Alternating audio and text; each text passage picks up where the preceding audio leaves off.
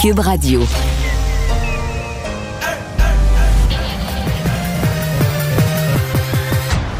Mario Dumont. Organiser, préparer, informer. Les vrais enjeux, les vraies questions. Mario Dumont. Les affaires publiques n'ont plus de secret pour lui. Cube, Radio. Bonjour tout le monde et bienvenue à l'émission, bienvenue à Cube Radio. Bonne fin d'après-midi. Euh, on va vous parler évidemment durant cette euh, émission de, port du masque. Je pense que vous le savez cette heure-ci, ça a été euh, prolongé pour tout le mois d'avril. Je pense pas que c'était une surprise non plus. Je pense que la, la, la moyenne des gens avait vu venir euh, ça. Euh, ce sera donc deux semaines de plus, les deux dernières de mars ou le port du mars d'avril, pardon, le port du masque sera obligatoire. Euh, ce fait que le Québec soit la dernière province ou la seule province au Canada où le masque est encore euh, obligatoire. Euh, il y a un côté où je vous dirais jusqu'à un certain point, on s'en fout. Et probablement euh, que si, dans certaines autres provinces où il y a des nouvelles euh, éclosions, que s'il ne l'avait pas déjà fait, le directeur de la santé publique reviendrait en arrière. Mais là, une fois que la politique a donné cette liberté aux gens, euh, on veut pas la reprendre. Euh, on est en élection d'ailleurs dans plusieurs, dans quelques provinces du Canada.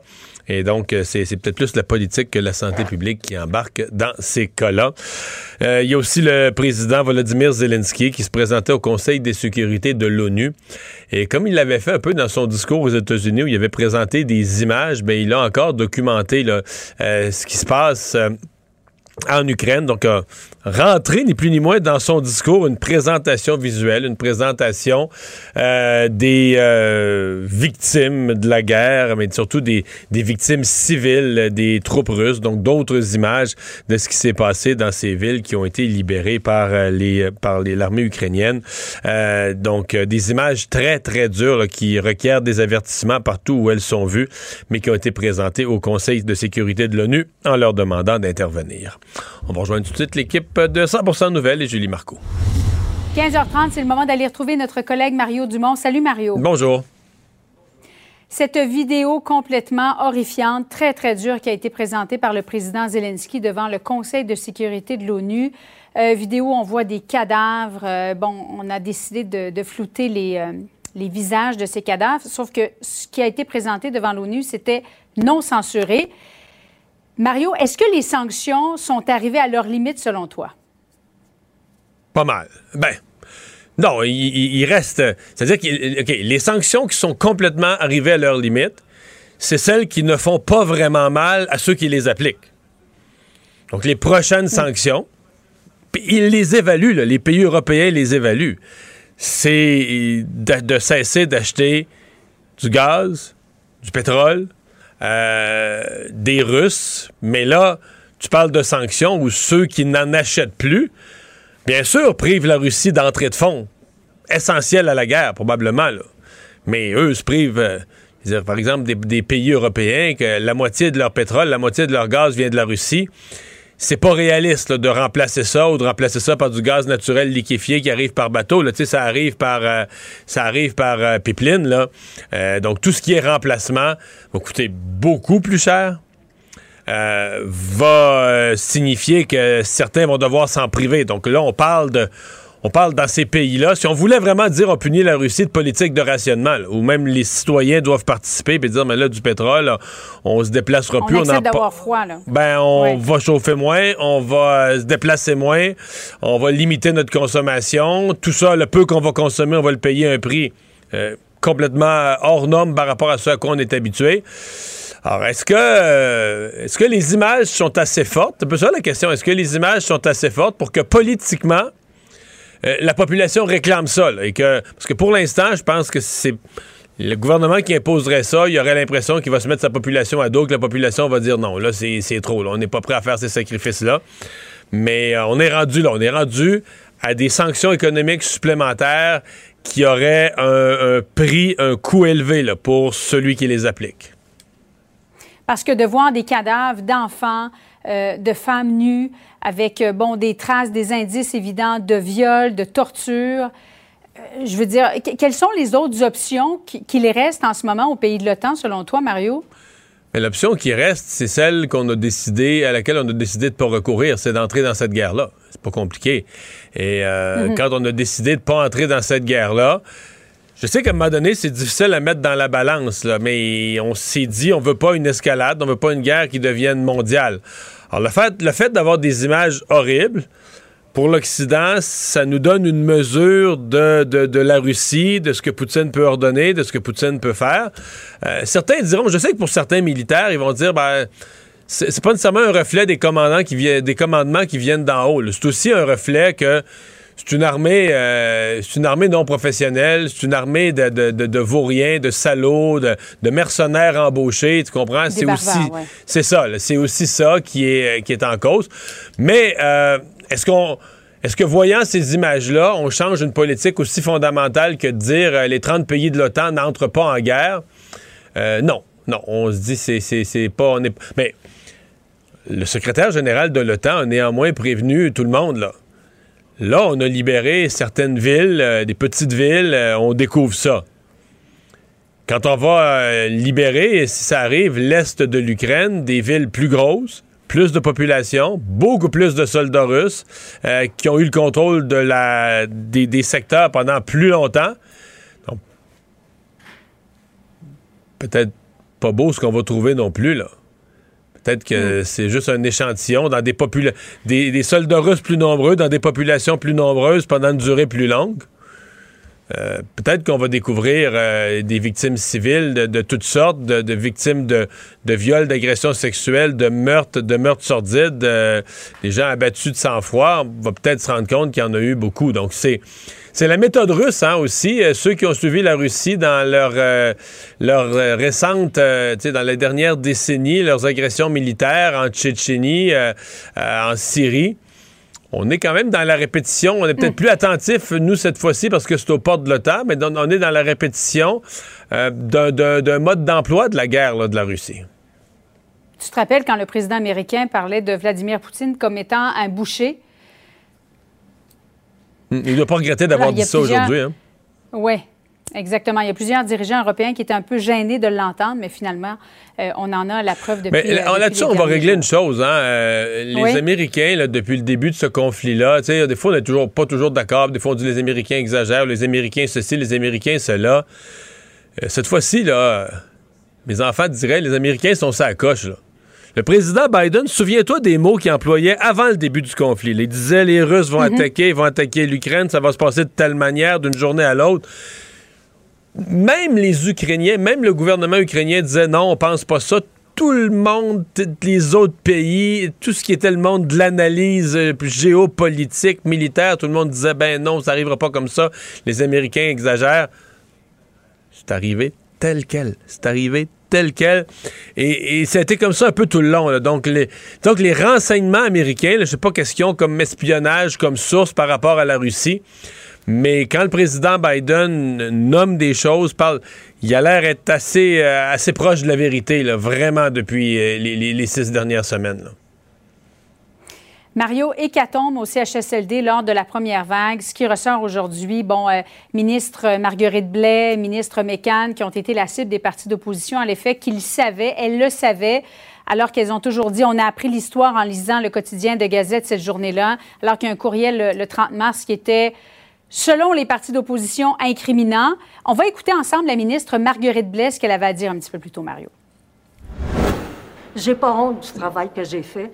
J'ai fait ce que je pouvais faire. Il faut se reporter qu'au début de la pandémie, on connaissait pas le virus, on n'avait pas les moyens pour tout faire ce qu'on est en train de faire maintenant. Ça s'est développé au fur et à mesure, entre autres avec le plan de la deuxième vague. Puis moi, là, je m'assume pleinement. Mario, est-ce que Mme Blais se, défend bien aujourd'hui? Bon, moi, je trouve que la défense la plus crédible. Moi, sincèrement, euh, je pense que sachant ce qui se passait au, au CHSLD Heron, là, les 125 députés qu'on a élus à l'Assemblée nationale, euh, je, je, je, je pense pas qu'il y en a un seul qui aurait assez manqué de cœur pour laisser passer, puis, puis pas agir, puis dire, bon, on va laisser ça continuer, là. Sais, à un moment donné, il faut aussi accepter ça. Euh, tout député euh, qui aurait su ce qui se passait euh, aurait pris les moyens, aurait sonné l'alarme. Donc, euh, le courriel en question, donc, oui, elles étaient averties qu'il y avait un problème au CHSLD Heron par un courriel.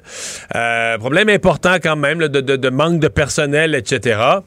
Bon, la réponse, évidemment, le même courriel vient de la, de la présidente du CIUS de l'Ouest de Montréal qui dit on prend les choses en charge, on prend les choses en main. Voilà.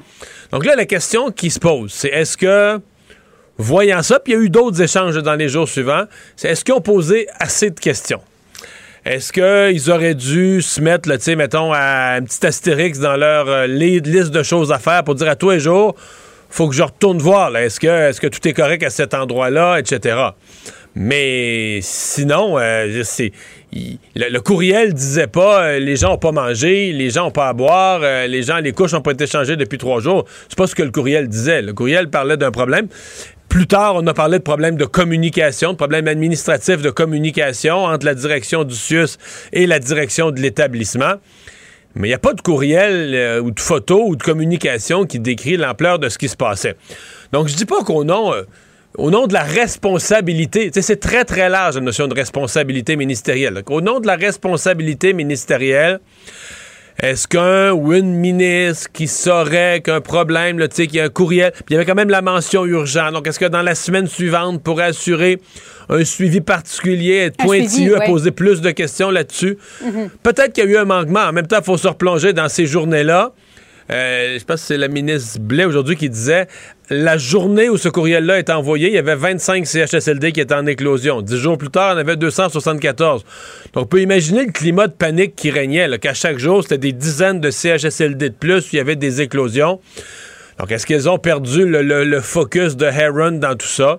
Euh, peut-être, mm-hmm. peut-être. Donc, est-ce qu'il y a eu manquement... Elle se concentrait aussi davantage, j'allais dire, Mario, à, arrêter le transfert des, des aînés des hôpitaux vers les CHSLD. Il y avait ça. Il y avait, écoute, c'était la, crise de tous azimuts. Puis on oublie le manque de matériel. Dans tout ça aussi, le sujet numéro un qui était à ce moment-là, qui montait dans l'actualité, c'est parce qu'on oublie, là. Mais le sujet numéro un, c'était le manque de matériel de protection. Euh, on n'a pas de masque, on n'a pas de gants, les fameuses jaquettes de protection, etc. Euh, on en a pour combien de jours, etc. Est-ce qu'on en donne aux gens dans les CHSLD? Est-ce qu'il y en a assez pour tout le personnel? C'était ça le genre de questions qu'il qui, y avait. Mais moi, euh, tu sais, je ne peux pas m'imaginer, je peux pas me faire à l'idée que quelqu'un qui aurait su là, ce qui se passait à Aaron, puis je dis n'importe quel député, ministre de l'Assemblée nationale. À mon avis, si un député d'opposition l'avait su pour vrai, au-delà de faire de la politique avec ça aujourd'hui, si, un député de l'opposition l'avait vraiment su exactement ce qui se passait le 7 avril, mettons, le 8 avril, deux, trois jours avant que ça sorte, je suis convaincu qu'il aurait pogné le téléphone, il aurait appelé partout, il aurait appelé le ministre, il aurait appelé le premier ministre lui-même, il aurait exigé d'y parler, il serait resté sa ligne, il aurait appelé les médias. N'importe qui qui aurait été conscient de cette situation se serait mis à sonner toutes les cloches partout. Donc, je suis obligé de penser que quand les ministres disent on savait pas ce qui se passait, pas qu'ils savaient pas qu'il y avait un problème à Iran, mais qu'ils savaient pas ce que vivaient les résidents, je suis obligé de penser qu'elles disent la vérité là-dessus. Là. Mario, il y a eu un bon échange à l'Assemblée nationale plutôt concernant le rapport de GIEC qui a été remis hier entre Gabriel Nadeau-Dubois et le premier ministre François Legault qui s'est en quelque sorte un peu payé la traite aujourd'hui. On va l'écouter ensemble. Que fait le chef parlementaire de Québec solidaire? Bien, il demande la démission d'un ministre. Monsieur le Président, cette façon de faire de la, de la politique, c'est passé date. Cette façon cette façon de laisser entendre que le ministre de l'Environnement a dit que c'était impossible d'en faire plus, alors qu'il sait très bien que c'est pas vrai. C'est de la politique passée date, comme le dit sa collègue. En parlant de Catherine Dorion, Mario, en réaction? Bah, c'est comique un petit peu, mais ce que je vais me contenter de dire, c'est que aujourd'hui, l'opposition a demandé la tête de trois ministres. Là avec l'histoire dont on parlait tout à l'heure, l'environnement, mhm. l'opposition a demandé la démission de trois ministres.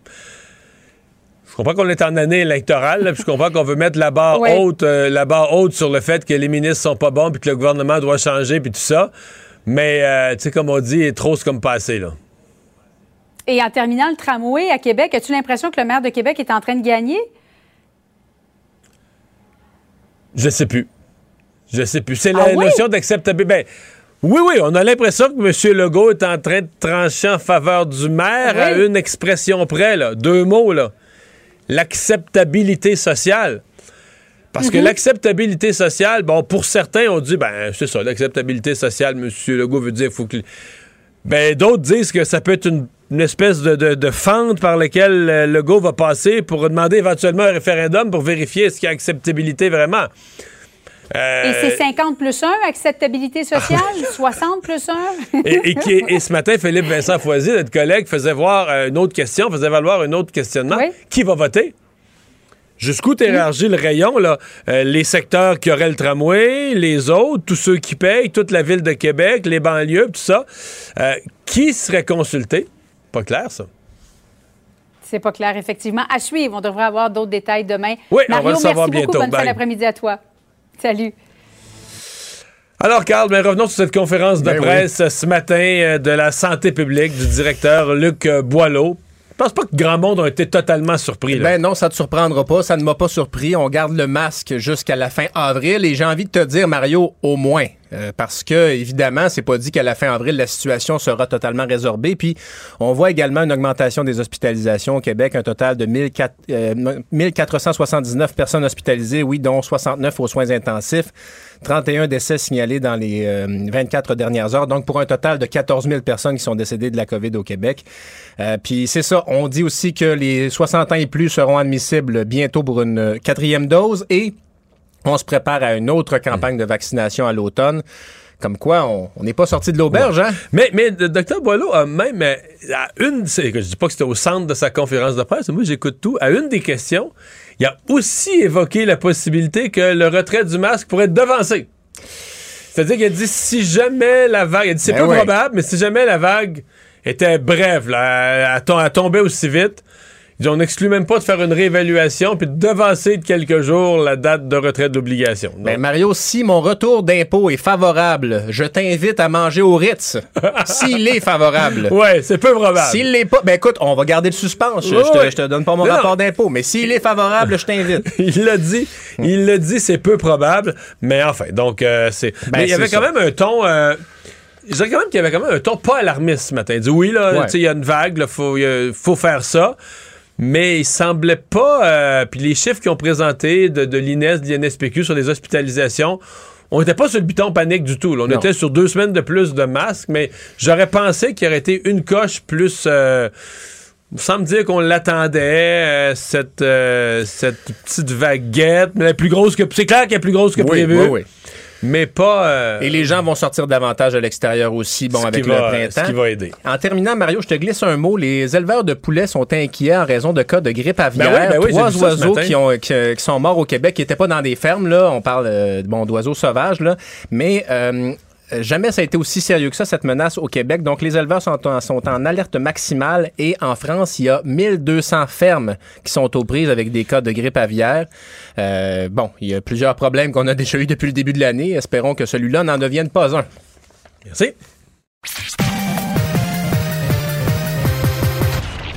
Combiner crédibilité et curiosité. Mario Dumont. Cube Radio. Monique Sauvé, députée libérale de Fabre, porte-parole du Parti libéral en matière d'aînés, est avec nous. Donc, pour revenir sur euh, ces événements qui datent de maintenant il y a deux ans au CHSLD euh, Heron. Euh, Madame Sauvé, bonjour. Bonjour à vous. Euh, période de questions qui a été animée aujourd'hui. Euh, votre parti qui, qui, qui demande des comptes. Avez-vous sincèrement l'impression que des ministres étaient au courant de ce qui se passait au CHSLD Aaron?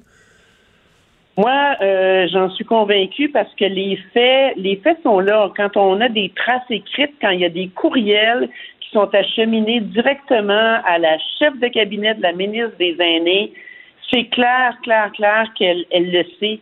Et elle le sait et beaucoup de monde le savait. Dès le 30 mars, là, euh, plein de monde le savait, dont la ministre des Aînés. Alors, moi, je peux pas accepter, quand j'ai entendu à plusieurs reprises la ministre nous dire ben, je savais pas, ça a repris euh, l'article dans la Gazette pour que je sois vraiment au courant. C'est impossible, pas avec les faits qui sont devant nous. Mais on- entendons-nous, là, quand vous dites qu'ils savaient, donc vous pensez qu'ils savaient que les personnes n'avaient pas à boire, pas à manger, qu'il n'y avait plus d'hygiène. Donc, ils savaient l'état dans lequel vivaient les gens. Absolument. Puis, il y a, et puis, il y a un extrait du courriel du 29 mars de, euh, de, reçu la chef de cabinet de Mme Blais qui disait ceci, qui venait de la sous-ministre Mme Rosebush, ça disait ceci. Le résultat est qu'il n'y a presque plus de personnes pour prendre soin des 154 résidents. C'est très problématique. Ça ne peut pas être plus catastrophique que ça. 150 aînés là, qui sont laissés à eux-mêmes. Ça, c'est le 29 mars. C'est un courriel que reçoit la chef de cabinet de Marguerite Blais. Alors, je pense que c'est assez éloquent. Et le lendemain, bien sûr, il y a eu une tutelle qui a été faite, mais dans tous les établissements au Québec, le CHSLD d'Aaron, c'était le seul établissement sous tutelle. Il n'y a personne qui a fait de suivi pendant des jours et des jours et des jours. Ça aurait pris 12 jours avant qu'il y ait l'article dans la Gazette qui allume vraiment la bombe Aaron. Vraiment. Donc, vous maintenez que selon vous, euh, au moins deux ministres savaient que les gens buvaient pas, mangeaient pas, euh, pas lavés, puis ça les dérangeait pas. Ils se disaient que ça reste de même, puis qu'ils meurent, puis c'est pas plus. Vous pensez vraiment ça, là? Absolument. Puis quand on, on, lit aussi le livre qui est sorti la semaine passée, j'ai refait un peu la chronologie de tous les faits qui sont évoqués dans le livre. Il y a plein de personnes qui ont levé des drapeaux rouges, là. Des médecins, euh, des infirmières, euh, le DG qui même a attrapé la COVID et tout ça. Tout le monde levait des drapeaux jusqu'à ce que ça se rende le 29 mars au soir à la chef de cabinet de la ministre. Au Parti, au Parti libéral, personne n'avait su ça? Non, non, clairement. Euh, puis c'est clair que, encore une fois, l'article dans la Gazette d'Aaron Derfeld, c'était vraiment euh, c'était vraiment l'explosion euh, euh, de la situation devant devant les caméras, devant devant tout le monde.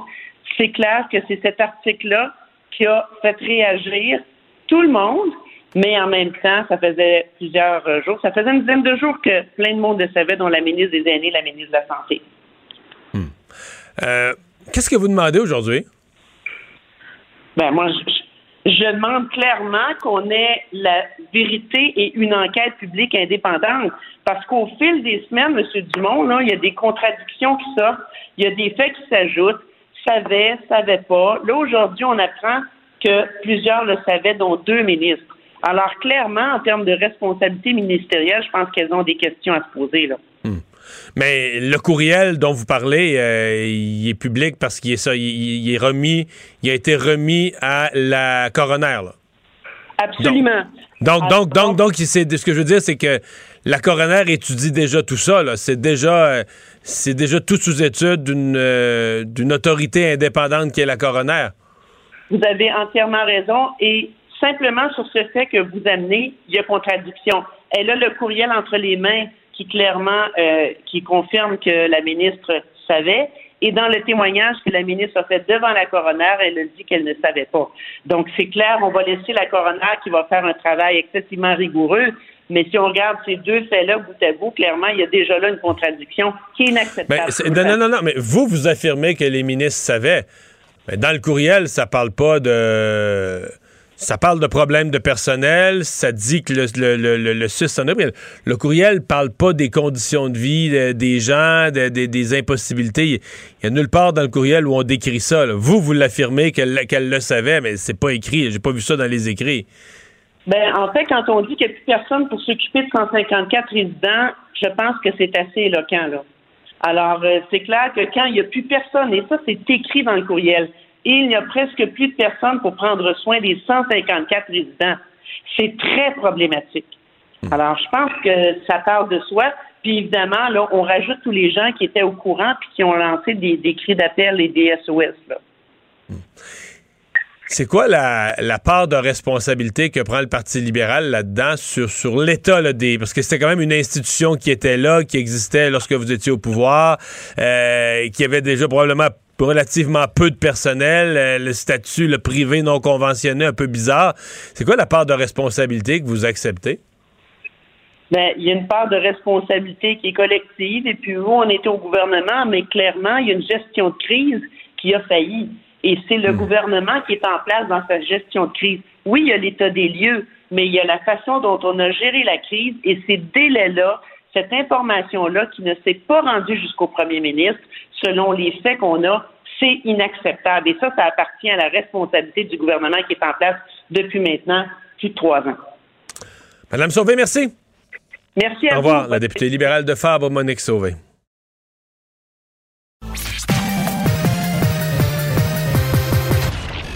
Combiner crédibilité et curiosité. Mario Dumont. Cube Radio. Le conflit Russie-Ukraine avec Guillaume Lavoie. Bonjour, Guillaume. Bonjour Mario. Alors, euh, une présentation là, vraiment pas banale qui a été faite euh, aujourd'hui euh, par Volodymyr Zelensky devant le Conseil de sécurité de l'ONU. hein. Oui, je pense que il, va transformer pour toujours la manière dont on, présente des choses devant des, parlements, des assemblées. Et en gros, quelque part, là, c'était le Conseil de sécurité et on invite le président ukrainien. Et la première partie de son discours était vraiment là, une dénonciation extraordinairement dure, directe des atrocités commises par les Russes. Il n'y avait pas euh, de, de- il n'y avait pas de gants blancs, ça a même été pire. On disait prendre des chars d'assaut pour rouler sur des véhicules dans lesquels il y avait des civils, des assassinats, des gorges tranchées. On était vraiment dans quelque chose qui était à un autre niveau d'atrocité qu'on n'avait pas encore entendu parler. Après ça, une accusation en règle contre l'ONU en disant, parce que l'article 1, c'est de préserver la paix. En gros, là, on traduire de l'ukrainien, qu'est-ce que vous faites de vos journées, là? Puis vous avez la Russie autour de la table du Conseil de sécurité, alors ça va prendre des appels à réforme. Et après ça, ça a été le vidéo. Et on avait peut-être vu, plusieurs en ont vu, le vidéo qu'il avait présenté devant le, le Congrès américain, qui était euh, vraiment, qui donnait presque la nausée. Là, Ouais, mais qui était, qui était dans l'émotion, qui était dans la destruction des bâtiments, la destruction, le- les images d'avant-après, un pays qui est beau, puis après ça, le pays est démoli.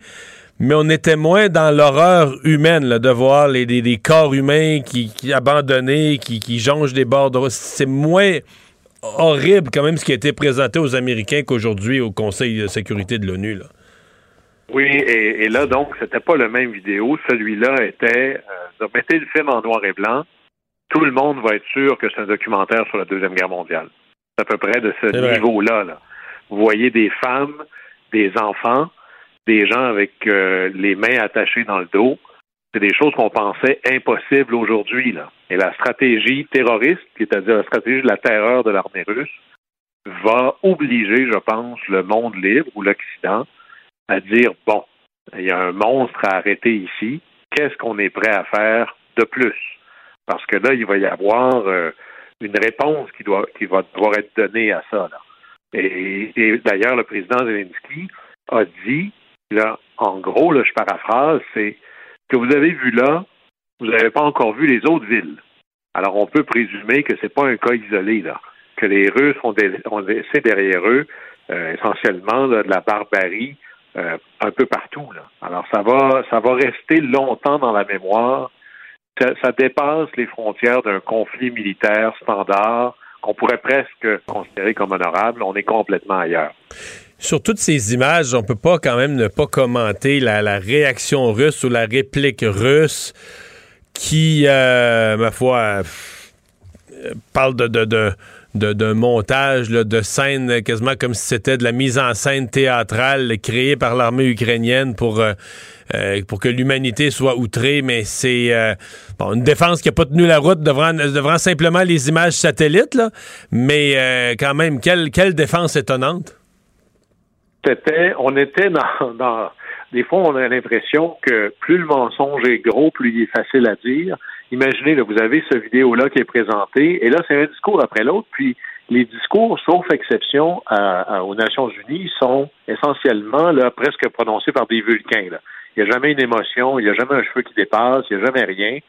Et là, vous avez le représentant russe qui vient dire que tout ça est une fabrication, que tout ça est une invention totale, euh, que la Russie va sauver les Ukrainiens littéralement de- des nazis qui contrôlent l'Ukraine. Et là, on se dit, là, il ne vit pas sur la même planète où son texte n'est pas écrit par quelqu'un qui est ancré dans le réel. Et il y a, y a une espèce de... L'histoire, des fois, fait des clins d'œil intéressants. La dernière fois que les Russes se sont fait prendre à leur mensonge à l'ONU, c'est il y a exactement 60 ans. Là, les Américains accusaient à l'ONU en 62, vous avez des missiles interbalistiques à Cuba, pointé vers les États-Unis, puis la Russie disait jamais c'est une invention complète, et c'est une image c'est une image par les airs qui a montré à tout le monde que la Russie mentait. Et là, on a, entre autres par les images satellites, le New York Times a fait des analyses d'images et ces morts-là, ben, ils étaient exactement là où ils sont pendant que les Russes contrôlaient l'ensemble de la ville. Alors, c'est encore l'œil d'en haut qui démontre à la face de la planète le mensonge russe. Alors là-dessus, euh, ça ne doit pas être évident d'être l'ambassadeur russe. Là, ouais, et là, et là la, phase 2 du mensonge, c'est de dire que euh, toute cette toute cette, mise en scène là nuit aux négociations. Donc tout ce que les Ukrainiens disent à propos de ce qui serait arrivé à Bouchka, euh, Boucha, pardon, nuit à la nuit à la négociation. Donc c'est pas aidant là, dans les négociations en cours. Ouais. Oui, on pourrait ajouter l'insulte à l'injure en disant écoutez, là, c'est pas drôle, pendant qu'on détruit leur pays et qu'on commet de la barbarie, ben ils sont pas en train de faire des compromis pour la paix. Moi, je viens d'un coin au Québec où on dirait pouce, mais pouce égal. Mais là, ça va prendre une réponse euh, de fermeté au plan économique, au plan diplomatique et au plan militaire. Et ça, ça va être intéressant de voir à quelle vitesse la pression sur les différents gouvernements par leur propre population va se manifester. Bon, euh, euh, mettre de la pression économique, les sanctions les plus simples, elles ont été déjà appliquées. Euh, une des sanctions qui reste, évidemment, c'est d'arrêter d'acheter euh, du pétrole et du gaz russe. Euh, ça, ce sont les pays européens qui peuvent faire ça. Et du charbon, à la limite, parce qu'il y en a aussi. Des pays qui en sont très, très, très dépendants que ce soit du chauffage, le transport, l'industrie, qui sont dépendants de ces ressources-là. Il y en a quand même qui l'évaluent sérieusement, la possibilité, tellement que euh, Poutine s'en est plein, qu'on mettait de la pression sur le géant du gaz, Gazprom. Oui, alors ça, c'est. Des fois, ça, en est presque comique, là. Hein, vous avez les, Européens qui disent ben, s'il y a à tout le moins là, dans, dans, cette espèce de délestage face à l'industrie gazière russe, euh, il y a beaucoup de partenariats, par exemple, euh, entre les compagnies allemandes et les compagnies euh, russe. Il y a beaucoup de, en anglais on dirait des assets, il y a beaucoup d'actifs qui servent à transporter de l'énergie de propriété de compagnies russes sur d'autres territoires que la Russie elle-même. Là, ben, en temps de guerre, euh, on, va dire, ben là, c'est assez, là, on va saisir tout ça, on va dire ceci, on va le prendre. Et là, mais la Russie peut pas d'un côté commettre je ne sais combien de barbarie et violer le droit international, puis après ça se plaindre en disant vous ne pouvez pas saisir mes biens, ça n'a pas de bon sens. Tu es en guerre ou tu ne l'es pas. Mais là, de plus en plus, euh, les pays européens, l'Union européenne, euh, les États-Unis et bien d'autres vont dire on va prendre les moyens qu'il faut, non seulement pour gagner, non seulement pour que la Russie perde, mais pour se protéger là-dedans. Et ça, ça veut dire saisir chaque morceau de l'opération de distribution énergétique que l'on peut, sur lequel on a un peu de contrôle, et tant pis pour les conséquences pour les Russes. Hmm. Après ça, pour aller plus loin dans les sanctions économiques, je voyais que les Américains là, sont ben, probablement en coordination avec le G7, mais on pourrait interdire tout investissement en, Russie. Mais est-ce que est-ce que présentement, il y a quelqu'un qui a investi en Russie du G7? Non, il n'y en a pas. Après ça, la question, c'est le privé. ça, c'est toujours intéressant à savoir quand un pays dit euh, je sanctionne tel autre pays, est-ce qu'il a le droit de sanctionner un individu? Hein, par exemple, est-ce que le Canada a le droit de dire, ben moi, vu que je suis supposément en guerre contre la Russie, parce qu'on ne l'a pas déclaré officiellement, est-ce que j'ai le droit de sanctionner, de saisir les actifs des Russes ou d'empêcher des compagnies canadiennes de droit privé de faire ce qu'elles veulent? Et la vieille doctrine du 18e siècle, c'était non, tu ne peux pas faire ça parce que les citoyens, un État ne peut faire la guerre qu'à un autre État ne peut pas être en guerre contre un autre citoyen parce qu'il n'y a pas de relation entre le Canada et les citoyens du monde entier. Et ça a pris un siècle pour que s'impose une tradition de droit anglais en disant non, non, non. Quand on fait la guerre, tout est impliqué là-dedans. Euh, le dynamisme d'une compagnie privée russe ou d'un investissement privé canadien qui favoriserait les Russes, ça contribue à ce que fait Poutine. Alors, tout ça peut faire partie du même concept. La nouveauté, c'est une nouveauté qui a été créée euh, dans l'entre-deux-guerres, c'est qu'on peut procéder par ce qui a toujours été dans l'histoire du monde des sanctions, c'était une arme de guerre. Une sanction économique, c'était l'équivalent d'une mesure de guerre. Ça s'accompagne d'une déclaration officielle de guerre par un Parlement. Et là, comme c'est devenu une arme en temps de paix, ben on l'utilise et les débats sont moins démocratiques. Hein. c'est un peu plus facile. Par exemple, on dit on va sanctionner la Russie, on n'envoie pas de soldats sur la ligne, il n'y a pas de, de, de mère éplorée par la suite, éplorée par la suite. Il n'y a pas de. C'est pas comme si on va perdre énormément de matériel. Mais on n'a pas fait le débat sur on est est-ce qu'on est prêt à ça? Moi, je pense que oui. Mais est-ce qu'on est prêt à vivre avec les conséquences de ça? Il y a des compagnies canadiennes qui font moins d'affaires maintenant qui vendaient à la Russie. Est-ce qu'on a fait un débat sur est-ce qu'on est prêt à tolérer le sacrifice de nos principes en payant plus cher nos céréales, en disant on va limiter notre consommation, par exemple, parce qu'on veut envoyer plus de pétrole ou plus de gaz naturel ou plus de céréales aux pays qui vont en avoir besoin? Ça nous prend un débat là-dessus. Et il n'y en a pas eu. Il n'y a pas eu de débat général sur euh, est-ce qu'on entre dans cette guerre par proxy contre la Russie, comme il y aurait normalement, pensé par exemple lorsqu'il y a eu l'idée de l'entrée du Canada en guerre contre l'Irak, il y a eu un long débat au Parlement. Et au moins, ça prépare ou ça met les choses claires pour la suite. Je pense que ça nous prend ça, ne serait-ce aussi que pour démontrer à Vladimir Poutine que la population canadienne, commençons par ici, a fait l'analyse, elle compte dans quoi elle s'embarque et elle est prête ou pas au sacrifice que ça va vouloir dire. On ne peut pas faire semblant d'être en guerre juste parce qu'il n'y a pas une déclaration officielle de guerre. C'est peut-être le côté, euh, je dirais, euh, facile, mais qui nous affaiblit des sanctions économiques en temps de paix, entre guillemets. Alors, moi, je pense que ce serait intéressant d'avoir un réel débat national sur on est prêt à quoi, à aller jusqu'où, c'est quoi les sacrifices qui viennent avec ça, et qu'est-ce que ça veut dire? Il va y avoir un budget fédéral. On est prêt à mettre combien d'argent pour l'Ukraine ou pour ce qui entoure notre réponse à l'Ukraine versus le mettre ailleurs? Et tant qu'on n'aura pas fait ça, on navigue un peu à vue, on aura soit toujours l'impression qu'on en fait trop ou pas assez, ou on ne fera pas la connexion entre les impacts que l'on va vivre et la décision qu'on aurait dû prendre officiellement en amont. Guillaume, euh, il y avait un analyste ce midi à TVA Nouvelle avec Michel Jean qui a euh, décrit euh, l'état pitoyable dans lequel se retrouvent, selon lui, les troupes russes. En fait, c'est un ancien major général de l'armée canadienne, M. Blanchette, qui, a l'impression, lui, que les pertes sont considérables. Euh, bon, on part sur les estimés du Pentagone, là, 15 000 soldats russes seraient morts, mais qu'au total, si on prend, si on ajoute aux soldats décédés ceux qui ont été faits prisonniers, ceux qui ont été blessés, ceux qui sont partis pour toutes sortes de raisons, qu'il en manquerait 40 000, plus beaucoup de matériel militaire euh, détruit. Est-ce que est-ce que c'est si pire que ça? Est-ce qu'on s'illusionne? C'est toujours la question qu'on se pose. Est-ce qu'on s'illusionne sur les succès de l'armée ukrainienne? Ou est-ce que vraiment c'est si pitoyable pour l'armée russe, puis les pertes assez grandes pour euh, compromettre les possibilités même de, Poutine de les, regrouper sur un territoire plus petit, de concentrer ses forces pour une, attaque dans l'est de, l'Ukraine? C'est très difficile d'avoir des, chiffres officiels. Hein. Souvent, une des premières victimes en temps de guerre, c'est la vérité et l'information. Mais l'idée que les pertes russes sont extraordinairement élevées, ça tient pas juste en, pertes humaines, en soldats qui manquent. On parlait récemment que 15% de tous les soldats engagés dans l'aventure ukrainienne étaient hors combat, morts, prisonniers, Mais là, à 40 000, ce serait plus que ça. Ça serait 20 à 25% C'est ça, c'était des chiffres de, au moins il y a deux semaines. Alors, et, et ça, on parle même pas des pertes matérielles. Hier, on disait à chaque fois que l'Ukraine lance un missile, c'est 150 000 qui partent. Là, on n'a même pas le coût de la livraison. L'Ukraine dit que ça nous en prendrait 1000 par jour. Ça, c'est 150 millions, là, vite comme ça.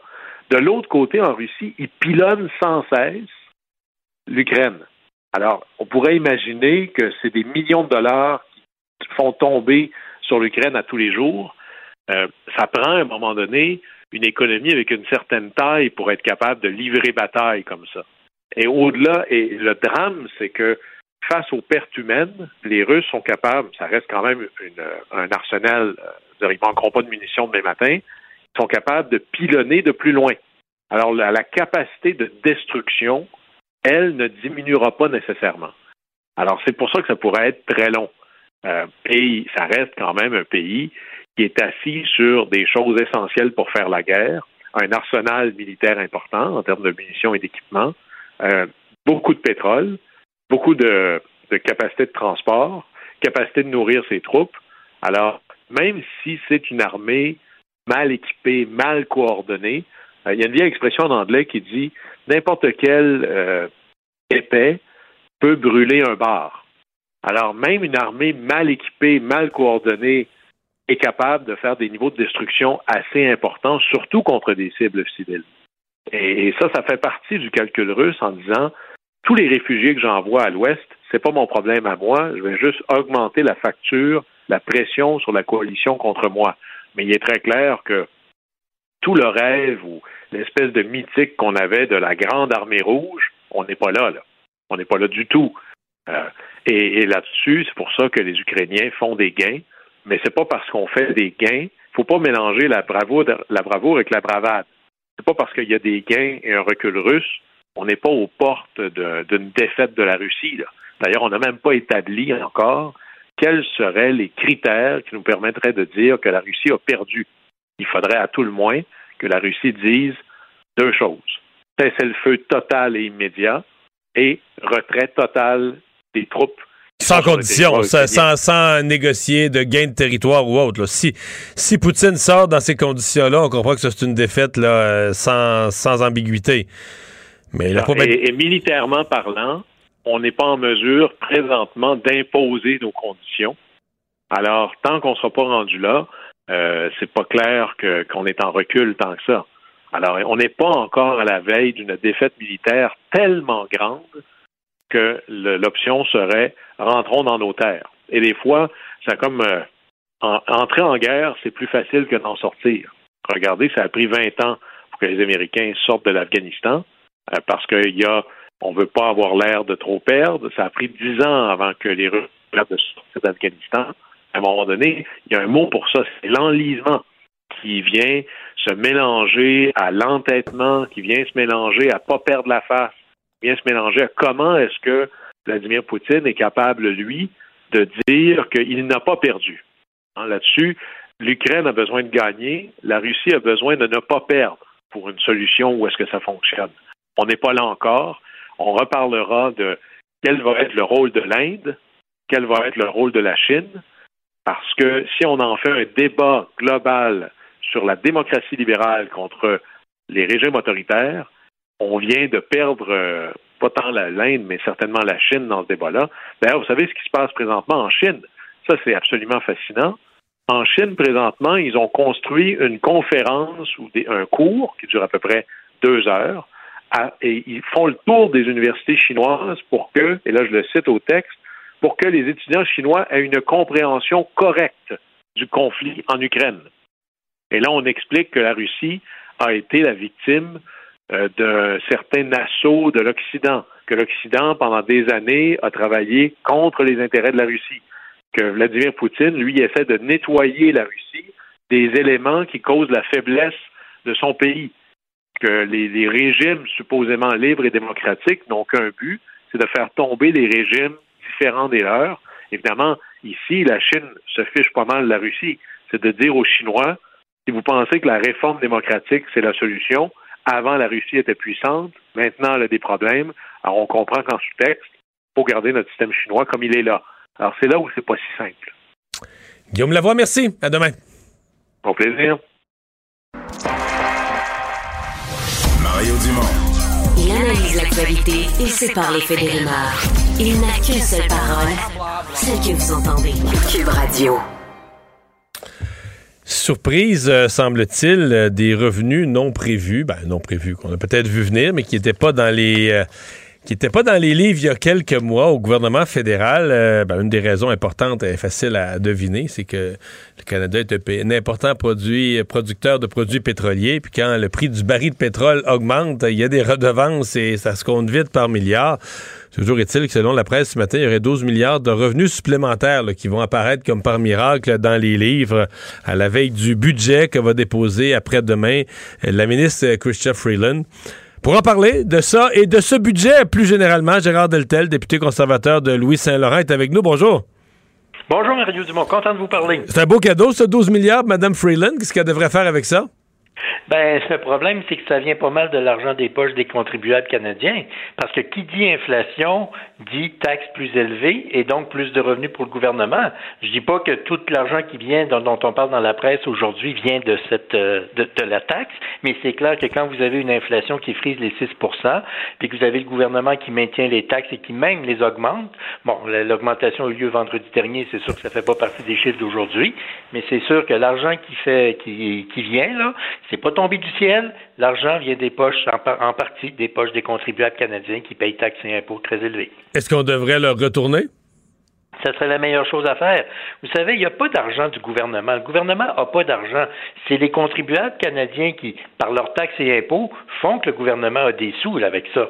Alors, c'est sûr que quand vous avez une inflation qui est galopante comme on a actuellement, que la nourriture coûte plus cher, que l'essence coûte plus cher, que le logement coûte plus cher, que tous les objets qu'on doit acheter coûtent beaucoup plus cher, ça, tout le monde à qui on parle actuellement le savent, ben, vous payez plus de taxes. C'est sûr que le, le pourcentage demeure le même, mais quand le prix est plus élevé, mais vous payez plus de taxes, puis ça, ça fait partie des sommes que le gouvernement ramasse. Donc, nous, ce qu'on a demandé, c'est la semaine dernière.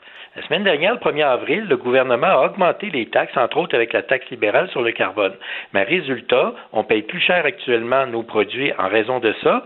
Et puis, on avait demandé au gouvernement, regardez là, comme on est actuellement en situation d'inflation à près de 6% pouvez-vous donner un break aux contribuables canadiens, aux familles canadiennes, puis dire, regarde, la hausse qui est prévue, on ne l'appliquera pas. Ça, c'est une demande qu'on a faite il y a plusieurs semaines, puis le gouvernement a fait comme si de rien n'était, puis il continue d'empocher des sous. Mais oublions jamais une chose L'argent du gouvernement, c'est pas de l'argent du gouvernement, c'est notre argent par nos taxes et impôts qu'on envoie au gouvernement.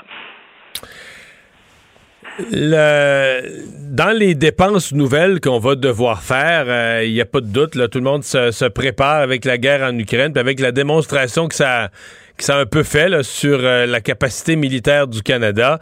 Euh, on s'attend à ce qu'on en fasse davantage, qu'on investisse davantage dans le dans les, nos forces armées. Est-ce que vous le souhaitez? À quelle hauteur vous imaginez ça? Nous, on souhaite que ça augmente, oui. Et puis, bon, l'objectif que l'on avait, euh, c'est d'atteindre le 2 du, du PIB, du produit intérieur brut. Ça, ça veut dire à peu près augmenter de 50 les, les dépenses militaires. Là, attention, là, on ne veut pas qu'on augmente ces 50 de, de, jeudi, là. Sauf qu'au moment où on se parle, à la Chambre des communes, on a un débat là-dessus. Et ça, ça sort pas d'une boîte à Cracker Jack. C'est pas nous autres, les conservateurs, qui disons, tiens, 2% ça aurait de l'allure. C'est les 30 pays de l'OTAN qui, lors d'une réunion au Pays de Galles en 2014, ont décidé, tous ensemble, dont le Canada fait partie, d'atteindre un objectif de 2% du PIB jusqu'en 2024, c'est-à-dire 10 ans pour se donner ça. Et malheureusement, au Canada, ben, on est à 1,36. On est le 25e sur 30 pays. Il y a 30 pays à l'OTAN. Nous autres, le Canada est en queue de peloton, 25 25 sur 30. Moi, je suis un Canadien, je suis fier d'être Canadien, j'aime mon pays et je souhaite que mon Canada soit à la tête et non pas en queue de peloton, puis ça c'est vrai dans n'importe quoi. Mais là, quand on est tous saisis par la tragédie meurtrière et guerrière et militaire horrible et les crimes de guerre commis par la Russie de Poutine, ben là, on est tous saisis par ça, mais là, il faut agir. Alors, oui, peut-être qu'il y a eu des négligences dans les temps passés, mais là, il est temps d'agir. Oui, mais le Canada, euh, sous un gouvernement conservateur avec M. Harper, avait c'était signé en 2006. L'objectif euh, de ce l'objectif fixé de ce d'avoir 2% du PIB en dépenses militaires a été fixé en 2006. Le gouvernement Harper a été élu en 2006. Quand M. Harper est parti, euh, on était loin, là. On était à 1,2-3% On était encore dans les, bas fonds, à peu près au même niveau où on est aujourd'hui. Euh, comment ça se fait qu'un gouvernement conservateur qui avait un discours plus favorable à, l'armée, aux besoins militaires, comment ça se fait que le rattrapage s'est pas fait? Parce que le gouvernement Harper était confronté à la pire crise économique depuis la grande récession ce qui a amené le gouvernement à faire des choix qui étaient difficiles. C'est vrai dans l'armée, c'est vrai dans la sécurité publique, c'est vrai pour les affaires étrangères. Dans tous les ministères, nous avions fait le ménage qu'il fallait faire parce qu'on était confronté à la pire crise économique du, euh, du 20e siècle avant pour aller remonter à la Grande Dépression des années 30. Alors, et le Canada a été le premier pays du G7 à sortir la tête de l'eau en 2015 avec le meilleur euh, bilan économique. Alors oui, il y a des choix qui ont été faits à l'époque. Comme je vous disais tantôt, il n'y a rien eu de parfait. Par contre, On l'a fait, nous autres, alors qu'on était face à une crise économique. Et depuis six ans, outre la, question de la pandémie qui, est arrivée, les libéraux, eux, pendant qu'il y avait une forte croissance économique de 2015 à 2020, donc avant la pandémie, ont multiplié les déficits derrière déficits derrière déficits et réduit les, les dépenses en militaire. Et ce que je vous dis là, c'est pas moi qui l'invente, c'est le, le directeur parlementaire du budget qui a conclu qu'entre 2016 et 2021, c'est 10 milliards d'investissements annoncés dans l'armée canadienne qui n'ont pas été dépensés. Le gouvernement pelletait toujours la neige en avant. on va le faire, on va le faire, on va le faire. Fait qu'il prévoyait des dépenses qu'ils n'ont pas faites. Puis ça, c'est le directeur parlementaire du budget qui, dans un rapport cinglant déposé il y a quelques semaines, en est arrivé à cette conclusion-là. Comme je vous disais tantôt, on va, il n'est jamais trop tard pour bien faire. Ça va rien eu de parfait auparavant, mais ce qui est sûr, c'est que là, il faut agir pour, euh, je dirais même, le bien de l'humanité.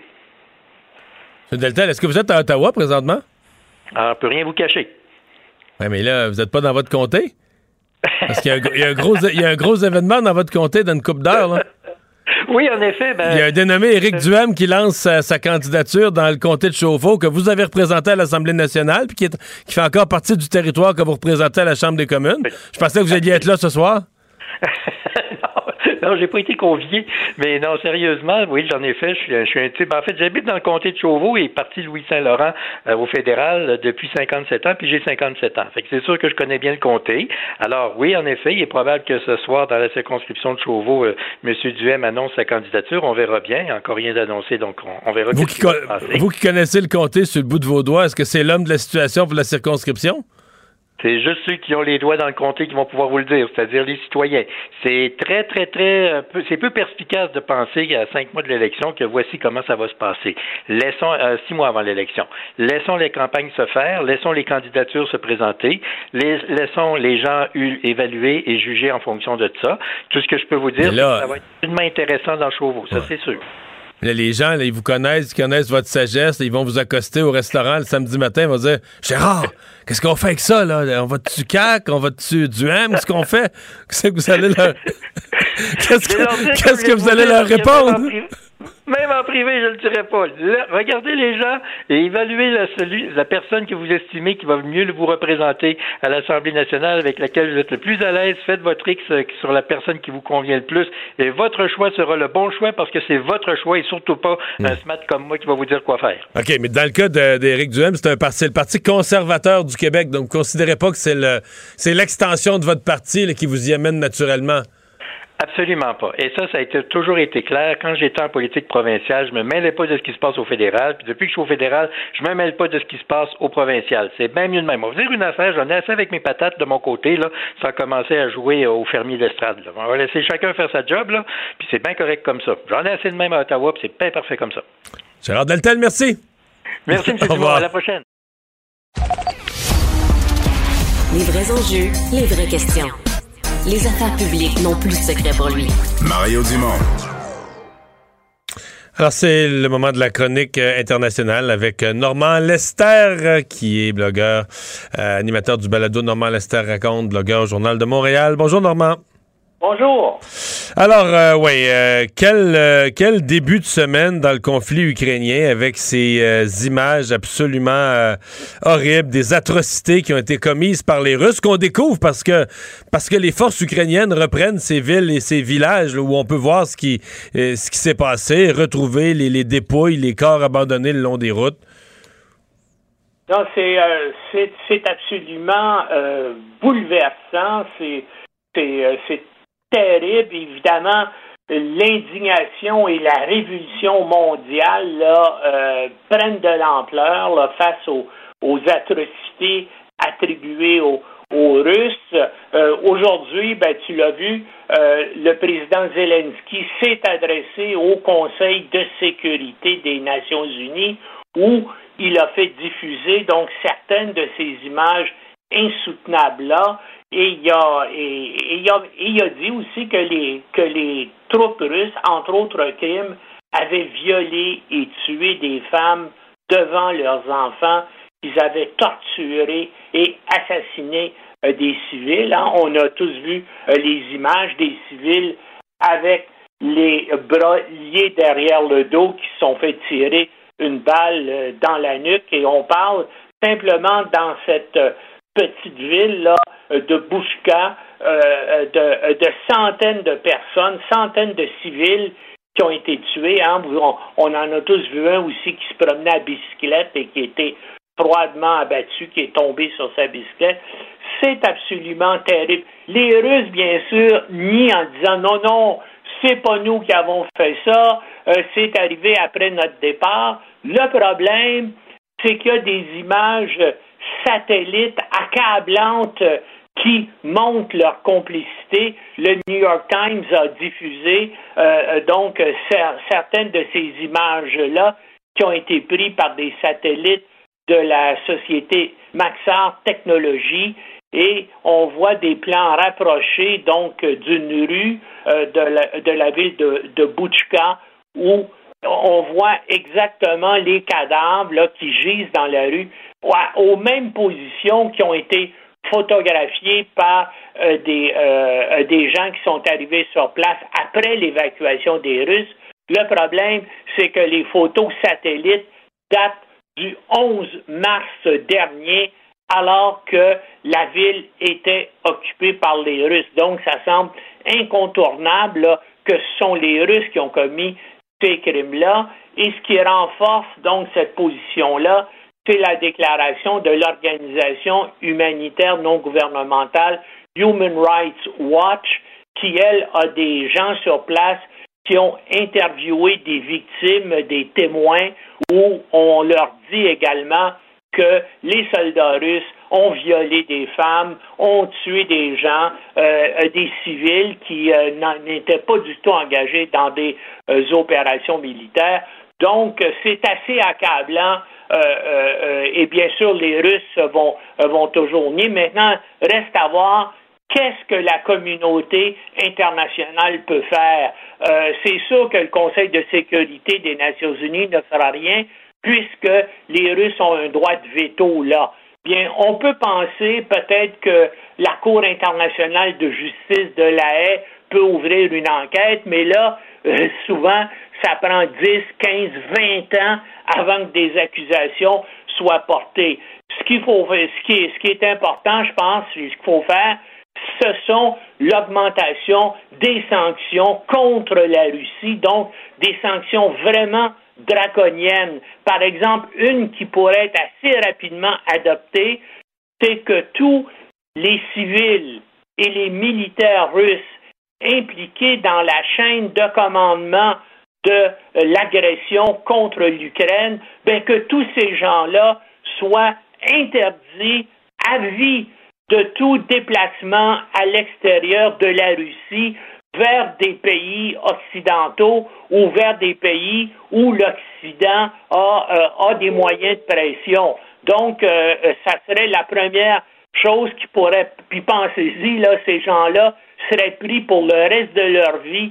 et bien sûr, si tu es dans le haut commandement euh, militaire ou si, tu fais partie des élites dirigeantes, ben tu vas vouloir, comme les élites de tous les pays, voyager à l'étranger, faire des voyages, ben là, tu ne pourras plus en faire pour le reste de ta vie et j'espère que ça, c'est une des mesures qui va être adoptée. En tout cas, mais euh, ce, qui est, ce qui est terrible, c'est que l'intensité la guerre, les moyens que la Russie va prendre, pas les moyens au sol parce que leurs troupes sont démoralisées, sont affaiblies, mais les missiles qu'ils ont, l'artillerie qu'ils ont à longue portée, je pense qu'ils vont continuer et ils vont pilonner de plus en plus durement l'Ukraine. Et puis disons-le, on voit, les images vidéo toujours, le niveau de destruction physique des villes ukrainiennes, là, c'est quelque chose qui n'a pas été vu nulle part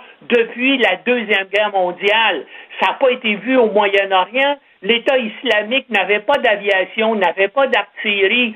Ça n'a pas été vu, non, ça a été il y a eu des opérations semblables, par exemple, lors du démembrement de la euh, Yougoslavie dans les années 90, mais encore une fois, il n'y avait pas la puissance de feu que les Russes ont actuellement.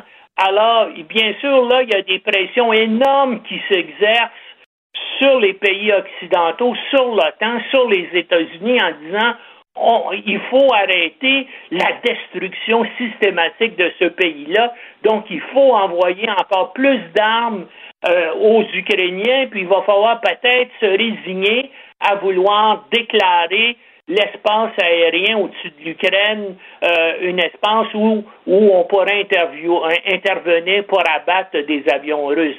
Donc, on approche là de ce seuil-là, euh, et puis bien sûr avec toutes les implications d'escalade que ça peut avoir de part et d'autre. Normand, qu'est-ce que tu penses? Parce que c'est quand même assez inusité. Je veux dire, des gens s'expriment au lutrin de l'ONU ou dans ce cas-ci par, euh, par vidéoconférence, mais des gens s'expriment devant tous les, conseils de l'ONU depuis des décennies euh, avec des textes. Le fait d'amener des images, là, il l'a fait au Congrès américain, il l'a refait aujourd'hui devant le Conseil de sécurité de l'ONU. Euh, et là, plusieurs disent, ben justement, le président Zelensky, euh, il est plus jeune, il vient du monde de, de, la télé et du cinéma, il est de son temps. Et quand tu parles de quelque chose comme ça, ben, si tu veux toucher les gens, là, prends quatre minutes puis montre les images. Mais, c'est quand même inusité. On n'est vraiment pas habitué à ce, procédé-là. Dans, dans un discours officiel, au moment où tu as un temps de parole, comme on dit, tu as le lutrin, tu as le crachoir, ben, tu réserves une partie de ton temps à place de parler pour montrer des images. Est-ce qu'il y a raison de faire ça? Est-ce que c'est une façon de communiquer, à ton avis, qui est valable? Ben moi, je pense que ça va être extrêmement efficace. Écoute, on a simplement ça fait là quoi à peu près deux ou trois heures qu'il a fait ce, ce discours-là. Puis regarde euh, les médias euh, internationaux, regarde euh, les médias sociaux. Il y a une réaction tout à fait extra, une réaction, disons-le, anti-russe, là, extraordinaire, une réaction de révulsion. Les gens trouvent ça euh, euh, euh, absolument, ça, les, ça, les fait vomir de voir ce que les Russes sont en train de faire. Et puis, comme je te dis, ça va avoir des conséquences énormes pour ce pays-là. À long terme, là, à long terme, l'image de tout ce qui est Poutine, les gens autour de Poutine, tous ceux qui ont participé à ça, je veux dire, dans la, leur place dans l'humanité vient de s'inscrire comme des infréquentables jusqu'à leur mort, à mon avis. Ben, il faut aussi, justement, comme je te dis, il faut traquer ces gens-là, puis leur interdire la sortie de la Russie pour le reste de leur vie. Hein? Euh, on, a dit ça pour d'autres criminels de guerre à d'autres époques. Hein? Finalement, regarde en 1945, on a, on, a bien sûr agi contre les chefs nazis, puis on été très durs. Mais à compter de 1948-1949, eh ben, finalement, on a tourné la page et il y a beaucoup de criminels nazis, des gens qui étaient des, des, des, des, principaux suppôts d'Hitler, qui s'en sont sortis. Il y en a même, pense à Werner von Braun, le, le concepteur du programme spatial américain.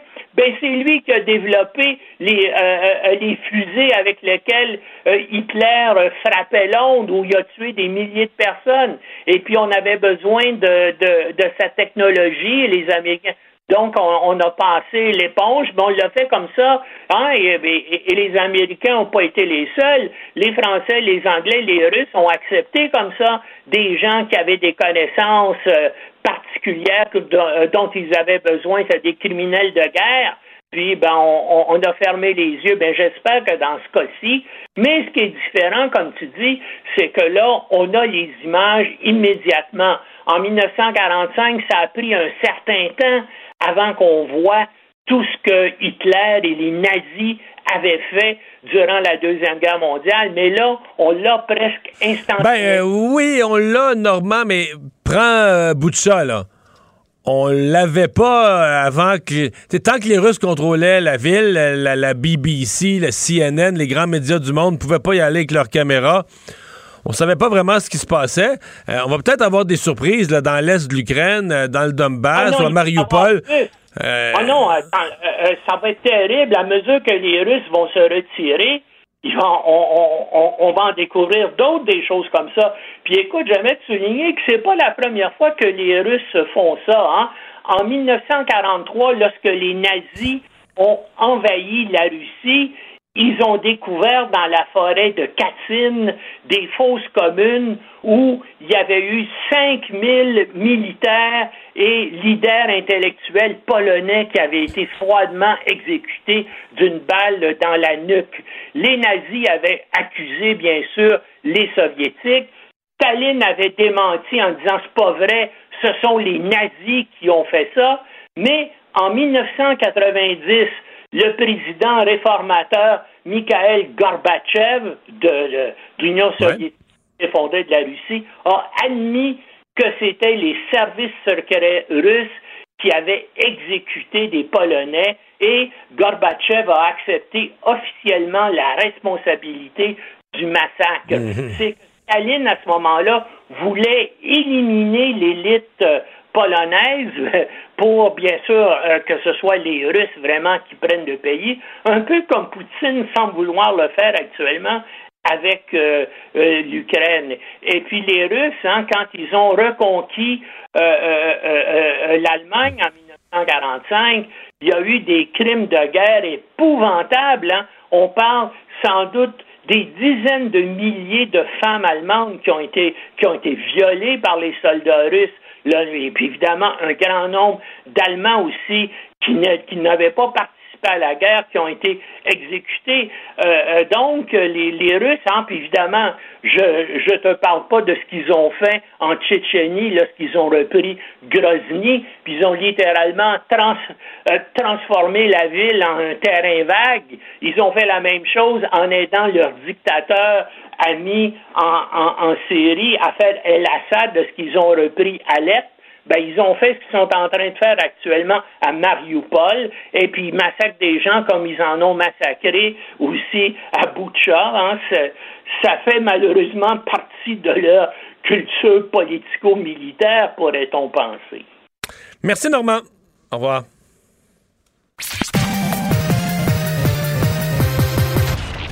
Combiner crédibilité et curiosité. Mario Dumont. Cube Radio. Ça va être une grosse, grosse, grosse fin de semaine dans le monde du golf. En fait, ça l'est toujours le Master, mais là, il y a quelque chose d'un peu spécial parce qu'après, bon, ses problèmes de dos, son retour, son accident majeur d'auto, mais il y a un autre retour pour Tiger Woods qui, selon ce que je comprends, va participer. Euh, on va parler avec François-David Rouleau, journaliste au Journal de Montréal et au Journal de Québec. Bonjour François-David.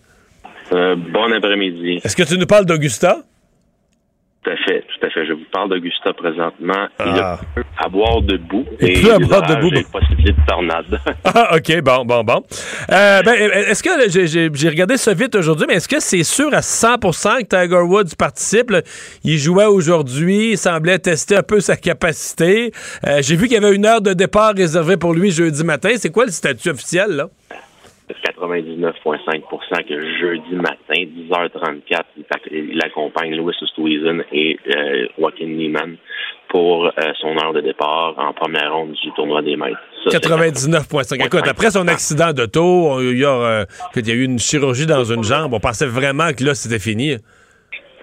tout, tout, le monde pensait que c'était fini. Même lui, là, aujourd'hui, en conférence de presse, très attendu sur le coup de 11 heures on lui a posé la question s'il y a un an, jour pour jour, alors que tu étais étendu dans ton lit d'hôpital à la maison, les, médecins t'avaient dit que tu jouerais à cette édition du tournoi des maîtres, il ne l'aurait jamais cru. Il ne l'aurait jamais cru. Et pour la, pour tous les gens interviewés, seulement qu'ils se retrouvent ici, c'est un succès en soi, c'est un exploit. Et tout le monde, à ce moment-là, quand on a vu les images terribles de l'accident, c'était de qu'il puisse avoir la, joie de vivre avec ses enfants. Ouais, remarcher normalement, peut-être jouer au golf un petit peu, mais pas faire partie de l'élite mondiale d'un sport quand même physiquement exigeant, là. C'est ça. Et c'est d'autant plus exigeant, Gustave, puisque le parcours est très vallonné. Euh, les, euh, je, donne des exemples. Les élévations au huitième et neuvième fanion pour se rendre au vert, c'est, c'est très pentu. La même chose pour le 18e trou qui achève les golfeurs. Les, le, golf a changé. Les, les, les golfeurs sont de plus en plus athlétiques. Ce sont des machines parce qu'ils doivent marcher à tous les jours, des fois plus que 9, 18 trous en entraînement, ça va à 27, 36 dans certains, dans certains cas. Mais là, pour Tiger Woods, c'est ça l'enjeu principal. C'est pourquoi on, dit à 99,5% qu'il est prêt à jouer. Il veut jouer. Et non seulement il veut jouer, mais il veut gagner parce qu'il ne serait pas ici s'il ne pensait pas être en mesure de gagner. C'est ça la, le plus important. Maintenant, l'enjeu qui va déterminer s'il joue vraiment, c'est au niveau de la récupération de sa jambe droite. Euh, pour l'instant, il dit que tout va bien. Euh, souriant. mais est-ce qu'il question, question peut-être niaiseuse, mais je veux dire à l'entraînement ou pour s'amuser, est-ce qu'il l'a fait jouer, mettons, peu, importe le terrain, peut-être un terrain moins en pente, mais est-ce qu'il l'a fait, mettons, récemment, jouer 4-18 trous en 4 jours, là? Il le fait à l'entraînement, il ne dévoile jamais ses plans d'entraînement, mais Tiger joue euh, en Floride au club de golf Medalist, qui est un, club de golf réputé, renommé, très privé. Euh, c'est un, parcours qui est beaucoup plus plat que l'Augusta National. Euh, donc, il s'est entraîné là, il joue dans sa cour, parce que Tiger a un, terrain de golf dans sa cour. C'est toujours pratique. c'est toujours pratique. Et ça sent très en forme. Le fait la, semaine passée, il s'est déplacé ici en jet privé. le déplacement a fait grand bruit. Euh, il est revenu euh, dimanche pour se préparer. Il a marché. Il ne peut pas jouer en voiturette au Western National. Il a marché. Il a fait jouer neuf trous euh, dimanche. On a joué neuf autres hier. Je ne sais pas si vous avez vu les images. C'était complètement dément voir la foule monstrueuse qui suivait partout sur le terrain. Et écoute, on, on était lundi, on se sentait un dimanche à Augusta. Euh, je vous rappelle, y a trois ans, il a gagné ici. Puis il y avait à peu près cette, foule-là monstrueuse alentour, de lui. Donc, euh, demain, c'est très important. C'est un, dernier neuf trous qui va tout déterminer. Mais la décision... Mais dans ta tête, on sent que toi, dans ta tête, il va jouer le jeudi matin, 10h34, il parle dans la tête, dans ma tête et dans celle de tous ceux qui sont autour de moi dans la salle de presse, c'est qu'il joue jeudi et là, il fait là, je comprends, mais est-ce qu'il joue? Est-ce qu'il joue? Est-ce qu'il joue pour jouer? Est-ce qu'il joue pour l'honneur ou est-ce qu'il joue en pensant faire la, la, la cote puis jouer encore en fin de semaine? Est-ce qu'il pense être dans le euh, jouer un score? Parce que là, c'est une chose de dire que physiquement, tu as récupéré d'un accident, euh, que tu es capable de jouer, que tu es capable de jouer parmi les meilleurs, mais tu sais, l'élite de l'élite, c'est du monde qui n'a pas une jambe reconstruite avec des vis ou je sais pas quoi. Est-ce qu'il peut aller rejoindre des scores de ces gens-là? Tout à fait. Parce qu'on est, on est au Augusta National, son terrain de jeu de prédilection. Lui, il est ici, non seulement pour jouer, mais pour gagner. Toi, tu penses vraiment ça? Qu'il se voit, il se voit finir, mettons, dans le top 5, dans le top 10, puis peut-être même qu'il rêve à gagner dimanche. Dans sa, dans sa tête, c'est ça.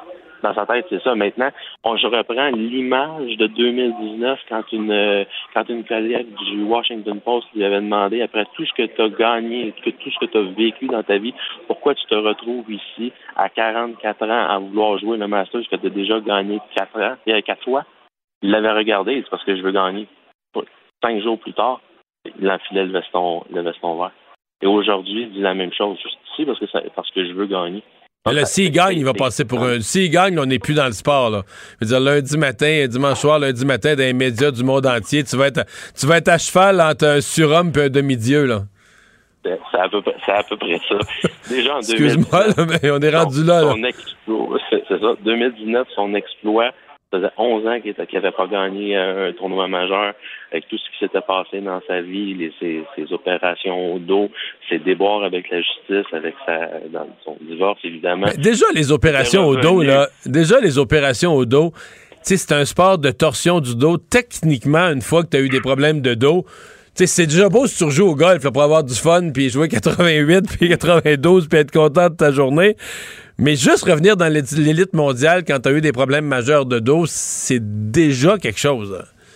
Tout à fait. Je vais prendre un exemple. Hier, euh, Fred Coppos, qui est son grand ami, qui, Fred Coppos qui vient souvent au Québec, pas du temps passant, donc son grand ami joue avec lui. Lui, Fred a des problèmes de dos. Jamais je suis capable de faire ça. Tiger Woods, c'est surréel. C'est un phénomène. Hmm. Donc, réussir à faire ça. 2019, le retour euh, dans le cercle des vainqueurs parmi les plus grands retours du monde du sport. Et là, on parle des, des, plus grands, des plus grands athlètes sur la planète qui ont dit que ça, ça s'inscrivait dans les plus grands retours du monde du sport. Donc, dimanche, on va voir ce que ça va donner. Et on est encore loin. Il y a 72 trous à jouer. Il y a la fameuse décision à prendre. Euh, bon, à officialiser. On va dire ça ici, à officialiser. Puis dimanche, on, on peut on, peut être témoin de, de, l'histoire. Je pense. Mal Mais là, vous- amateurs de golf souhaitent. Ouais. Vous l'avez vu jouer, vous autres, là, vous l'avez vu jouer, ça a l'air de quoi? Un premier coup d'œil, le, le- le- je comprends qu'il est bon, là, mais est-ce que ça a l'air de Tiger Woods euh, susceptible de, de, de- de gagner un tournoi? Est-ce qu'il fait, est-ce qu'il fait des birdies sur des pancartes de 475 verges? Que- Euh, écoute, on je l'ai vu débarquer. On était les, les médias dimanche après-midi. On- euh, le, ce dimanche après-midi, après le, le- le concours des juniors, la propriété est évacuée. Les personnes, il y a personne, mais les ont pu se déplacer dans les aires d'entraînement parce que les joueurs sont là. On l'a vu débarquer, souriant, a frappé une vingtaine de balles. Et c'est comme le Tiger Woods de beaux jours. Frappait des, a frappé des coups de fer exceptionnels. Après 12 minutes, il avait déjà saisi son bois de départ, puis il frappait ça à 280-300 verges, alors que le, le vent soufflait en plein visage. Donc, moi, je regardais et je me disais, OK, non, c'est la même puissance, c'est la même vitesse d'élan. Euh, côté golf, il n'y a, il y a- il y a pas de problème. Aujourd'hui, c'est exécuté autour des, euh, des verres de, de- de pratique, puis c'est la même chose, c'est la même chose, c'est le même Tiger Woods qu'on a, a toujours vu. Maintenant, il a changé son, son élan un peu pour pouvoir être mobile avec sa jambe, avec son dos, avec, avec son genou, parce qu'il y a autant d'opérations au genou que dans le dos, des problèmes avec son cou. Euh, donc, côté golf, c'est le bon vieux Tiger Woods. C'est le côté marche que ça va. Qui, qui, qui- qui- Mais est-ce qu'il boite un petit peu, mettons? euh, euh, même pas? Même pas. OK. Même pas, on, on voit rien. Il y a des nouveaux souliers. Ça, l'histoire, là, je l'appelle le Foot Joy Gate, là, parce que bon, Tiger Woods, c'est une monde qui est commencé par Nike depuis des, des- de- depuis des années.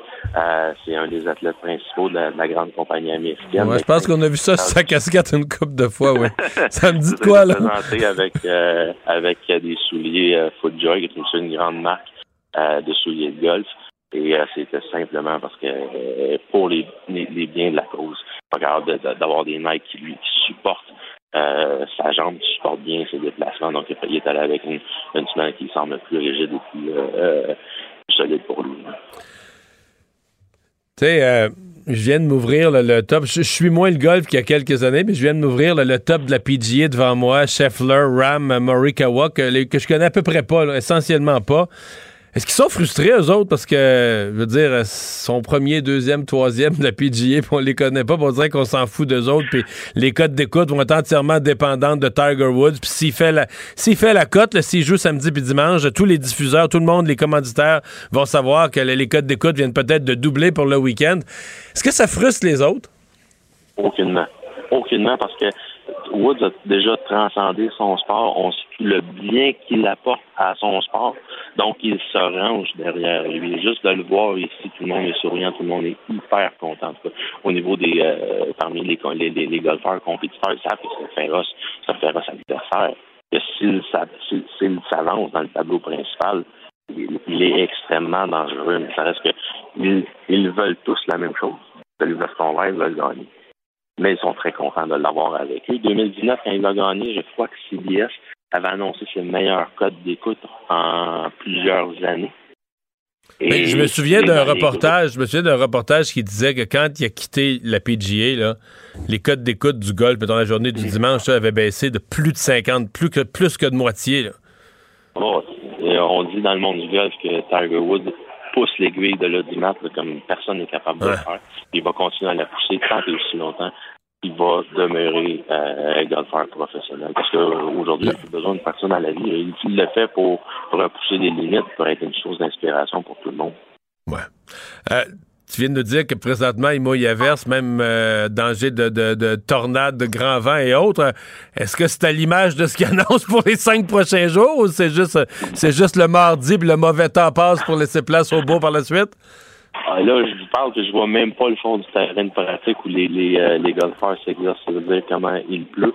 Non, c'est euh, ça va être beaucoup mieux à partir de, de demain après-midi. Bon, des orages ici et là, mais c'est une grosse dépression qui monte enfin, du, du golfe du Mexique. Mais globalement, il annonce du beau temps pour le Masters. Il annonce, du- il annonce du beau temps. Il va y avoir euh, du soleil, euh, des nuages, des averses ici et là, là, mais pour dimanche, là, ce, ce que j'ai sous, sous les yeux, c'est un, un ciel dégagé, ensoleillé et puis, euh, et puis euh, chaud. Donc, ça s'annonce très bien pour un très beau Masters. Je sais pas si ça se demande d'Augusta National, mais le terrain est dans un bel état. incroyable. On dirait, qu'il s'améliore d'année en année. Euh, ce qui est particulier, c'est que les deux dernières éditions que j'ai assistées étaient à huis clos. Là, je vois du monde partout. On dirait qu'on peut pas se, promener euh, comme on le faisait depuis deux ans. Il faut faire avec, euh, faut faire avec ça. Mais non, dans une, dans une condition incroyable. C'est un verre émeraude qui est de toute beauté. Euh, les, euh, les membres du Augusta National qui se promènent avec leur veston vert, leur leur, plaisir, c'est de, nous demander si on a vu des imperfections, c'est impossible à, trouver. ça, donne euh, une bonne idée du milieu dans lequel je me trouve. François David, merci beaucoup. Bonne, bonne semaine, bonne fin de semaine.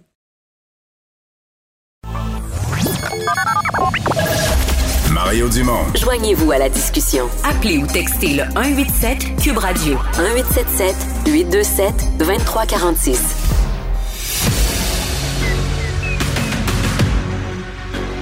Emmanuel Latraverse. J'ai pas de problème philosophique avec ça. Mario Dumont. Est-ce que je peux me permettre une autre réflexion? La rencontre. Ça passe comme une lettre à la poste. il se retrouve à enfoncer des portes ouvertes. Là. La rencontre, la traverse, Dumont. Bonjour Emmanuel. Bonjour. Alors, le CHSLD Heron qui revient là, au cœur de l'actualité. Euh, euh, été aujourd'hui une grosse partie de la période de questions à l'Assemblée nationale. Euh, un courriel déposé devant la coroner Jeanne Kemel qui démontrerait que deux ministres avaient été avertis d'un problème de manque de personnel dix jours avant que ce soit, avant que ça éclate. Oui, et c'est c'est ce qui fait que l'opposition reproche à Mme McCann et à Mme Blais d'avoir menti parce que c'est clair, la sous-ministre, le 29 mars, donc du jour plus tôt, indique clairement à la directrice de cabinet de Mme Blais qu'ils sont au courant, qu'il y a presque plus de personnel pour prendre soin des 154 résidents le CIUS a pris le relais pour donner les services. C'est très problématique. Le CIUS va prendre en charge le, CHSLD. Donc, ça fait dire à l'opposition que c'est la preuve que le gouvernement savait. Euh, et c'est comme si aujourd'hui, l'opposition a raté sa coche dans ses attaques. C'est très troublant, ces, ces révélations-là, parce qu'on ne peut pas prendre ce courriel-là seul faut le prendre avec l'ensemble des autres informations qu'on a à l'effet que euh, que euh, je veux dire le, le 7 avril euh, madame Rosebush écrit nous craignons toujours pour la sécurité des, des résidents. Qu'on demande l'aide sous-ministre en poste à l'époque euh, en disant qu'on craint de voir appeler la police euh, que l'état de la situation a été envoyé au cabinet donc c'est pas comme si c'était en secret que ça se passait là il y avait trois sous-ministres qui étaient au courant, les chefs de cabinet des ministres étaient au courant. Euh, c'est juste que quand on dit, ouais. C'était épouvantable, qu'on songeait à appeler la police. sais, à un moment donné, tu te dis, coudon, il y a quelqu'un quelque part qui n'a pas fait sa job. Est-ce que c'est Mme McCann? Est-ce que c'est de sa faute à elle? Est-ce que c'est de la faute de Mme Blais? Moi, c'est là que j'ai de la misère quand j'entends euh, Dominique Anglade dire à M. Legault, vous, vous êtes assis avec vos conseillers dans la, dans la cellule de crise et vous avez décidé de tisser un tissu de mensonges.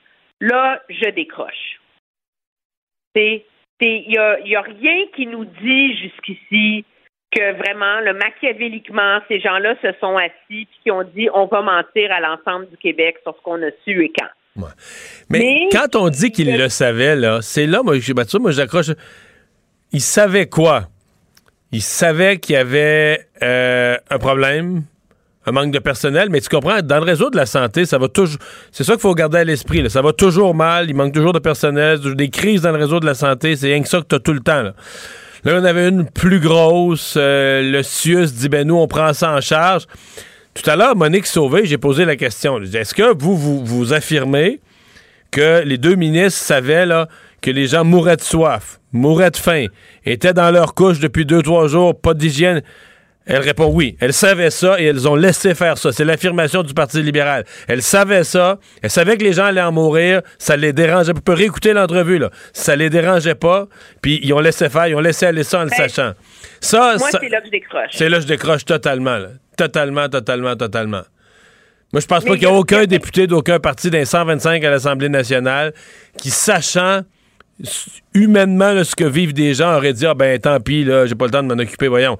Je pense qu'ils ont sous-estimé la signification des courriels, de ce qui se passait, du manque de personnel. Probablement qu'il y a des gens qui ont manqué à leur diligence, leur devoir de, de vérification, de regarder par-dessus l'épaule des fonctionnaires. Ça, je suis prêt à accepter ça. Qu'en termes de responsabilité ministérielle, on a manqué de rigueur à aller voir par-dessus l'épaule des fonctionnaires.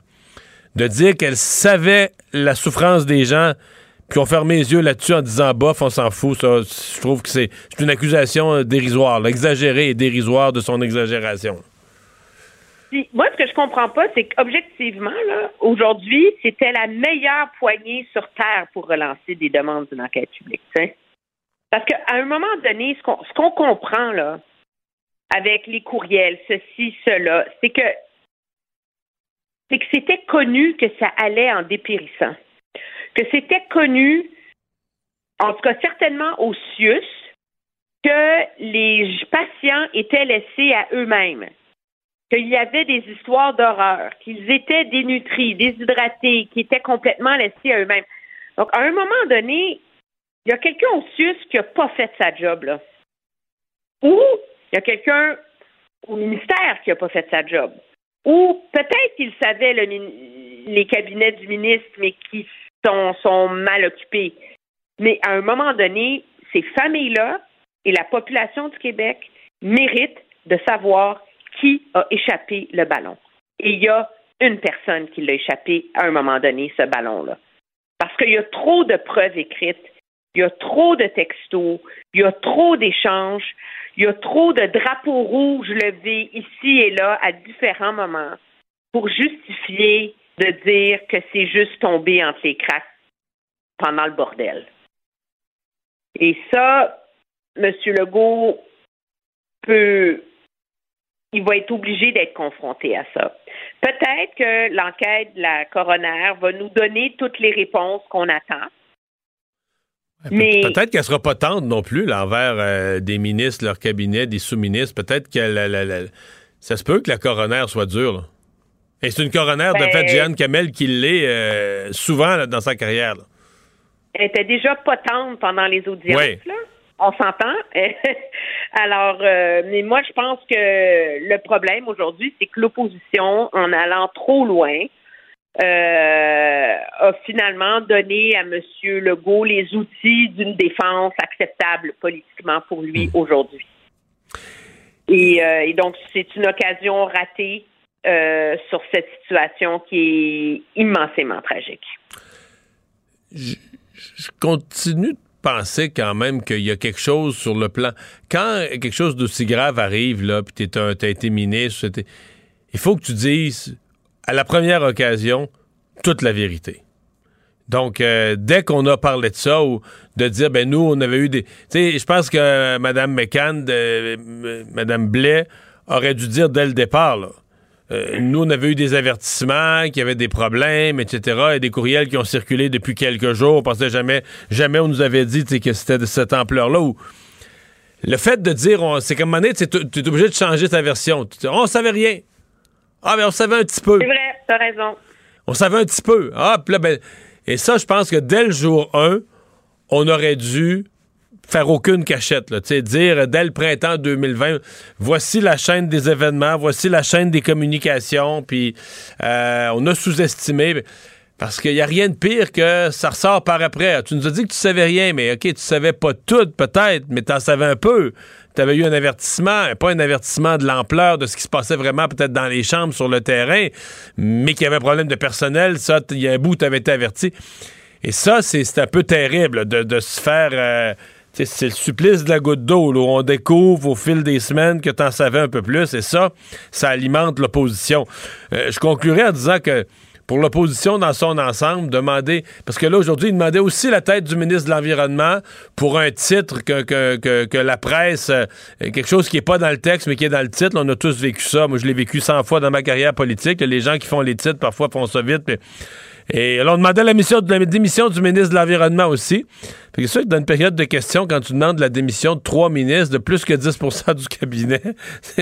non, puis quand tu, quand tu demandes la démission de deux ministres parce que tu charries dans tes accusations sur Aaron, puis après ça, tu demandes la démission du ministre de l'Environnement. Pour un titre de journal? ouais. C'est ça. C'est une mauvaise.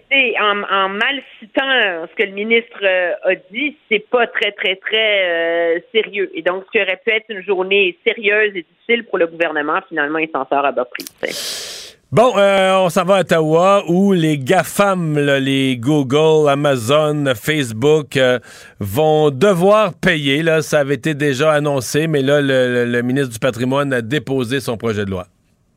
Oui, c'est un projet de loi qui ressemble beaucoup, beaucoup à ce qu'a déjà fait l'Australie euh, il y a un an, où finalement, euh, on demande, on exige des grandes plateformes, Google, Facebook, blabla, de négocier euh, un contrat avec les salles de nouvelles, les, les, les organisations de presse, pour payer une redevance pour les articles qu'ils partagent et donc qui enrichissent les plateformes web. Et l'enjeu étant que si l'organe de presse, mettons québécois, ne réussit pas à s'entendre avec Google ou Facebook, on en réfère au CRTC qui, lui, semble-t-il, la façon dont le projet de loi est nommé, va avoir une banque d'arbitres qui, eux, vont imposer un contrat et une redevance euh, à Google et Facebook. Euh, c'est le modèle, finalement, qu'a testé l'Australie, qui a réussi à mettre au pas, qui est le premier pays qui a réussi à mettre au pas Google et Facebook. Et donc, Ottawa s'inscrit dans cette lignée-là, sachant que ces plateformes-là ont déjà signé des ententes avec, je pense, 11 grands éditeurs ou organes de presse au Canada. Là. Donc ça, c'est ce qui va forcer Facebook et Google à négocier avec ceux qui restent euh, des revenus. Puis en Australie, ça a quand même rapporté plus de 200 millions de dollars. Hein? Non, mais c'est des plateformes, euh, c'est des plateformes qui font beaucoup d'argent. et, ils font leur argent avec des gens qui se promènent dessus, qui y passent du temps. Alors, parmi les contenus là, des gens qui sont sur les réseaux sociaux, bon, il y a des gens qui mettent leur propre contenu. Là, t'es au lac, puis tu prends une photo d'un canard qui passe pendant que tu te baignes, puis bon, tu mets ça dessus. OK, là, c'est, toi qui as généré un contenu pour tes amis, puis tout ça. T'as souvent des photos de toi avec les canards? Non, je suis pas sur Facebook. mais non, mais je veux dire, c'est, une partie du contenu, ce sont des gens qui diffusent leurs propres affaires, puis leurs recettes de, de, de, de, sauce à spaghetti, puis tout ça. Mais il y a une partie importante des contenus qui génèrent du trafic, puis tout ça ce sont des contenus des, médias, là, un article intéressant, une, nouvelle du jour, etc. Et là, euh, des milliers, des milliers, des milliers de personnes passent du temps sur les réseaux sociaux à se l'échanger, à dire t'as-tu lu ça, puis tout ça. Et euh, ben, ils n'ont pas payé le journaliste qui était rendu peut-être en Europe pour écrire cet article-là, qui a couché à l'hôtel. Il y a un média qui a payé les dépenses, qui a payé le salaire, puis pour que l'article existe là. Oui, c'est ça. Et donc, à un moment donné, ça fait partie de toutes les initiatives, là, puis de cette espèce de mobilisation internationale pour les mettre au pas, ces grandes compagnies-là. Ça a commencé avec une entente de tous les pays membres de l'OCDE euh, l'été dernier pour que toutes ces entreprises-là soient soumises d'ici 2024 à un impôt corporatif obligatoire de 15% dans tous les pays du monde. Le Canada l'a signé. Là, maintenant, il y a cette initiative-là pour les forcer à payer une, redevance pour le contenu euh, journalistique parce que la réalité, c'est que euh, en, en s'accaparant finalement à cause du volume de ce qu'ils attirent comme regard sur leur plateforme, les euh, millions et les milliards de dollars en, en revenus publicitaires, ils ont ils sont en train d'affamer littéralement euh, les médias traditionnels. C'est plus de 400 salles de presse qui ont fermé au Canada dans les dernières années. C'est énorme, là. C'est pas, euh, je veux dire, c'est des, ce sont des, ce sont des, il y, en, a beaucoup, c'est des, des petits des petits journaux, mais des plus grands. Mais qui localement euh, fournissaient une information unique. Dans bien des cas, les petits journaux ferment, puis la région, la MRC ou le comté ou le coin, là, a plus de nouvelles locales. Point. Non, euh, et donc, euh, c'est assez. Euh, donc, une, bonne initiative du ministre, du ministre Rodriguez aujourd'hui. Les fois, on leur lance des roches. Là, il faut, il faut féliciter quand les félicitations sont vues. Le seul risque qui est jugé dans ce truc-là, c'est que c'est sûr que c'est beaucoup plus difficile pour les petits organes de presse de négocier avec un géant comme Google et Facebook que pour un, grand média de masse. On comprend ça. Emmanuel, merci. À demain. Très bien. Au revoir.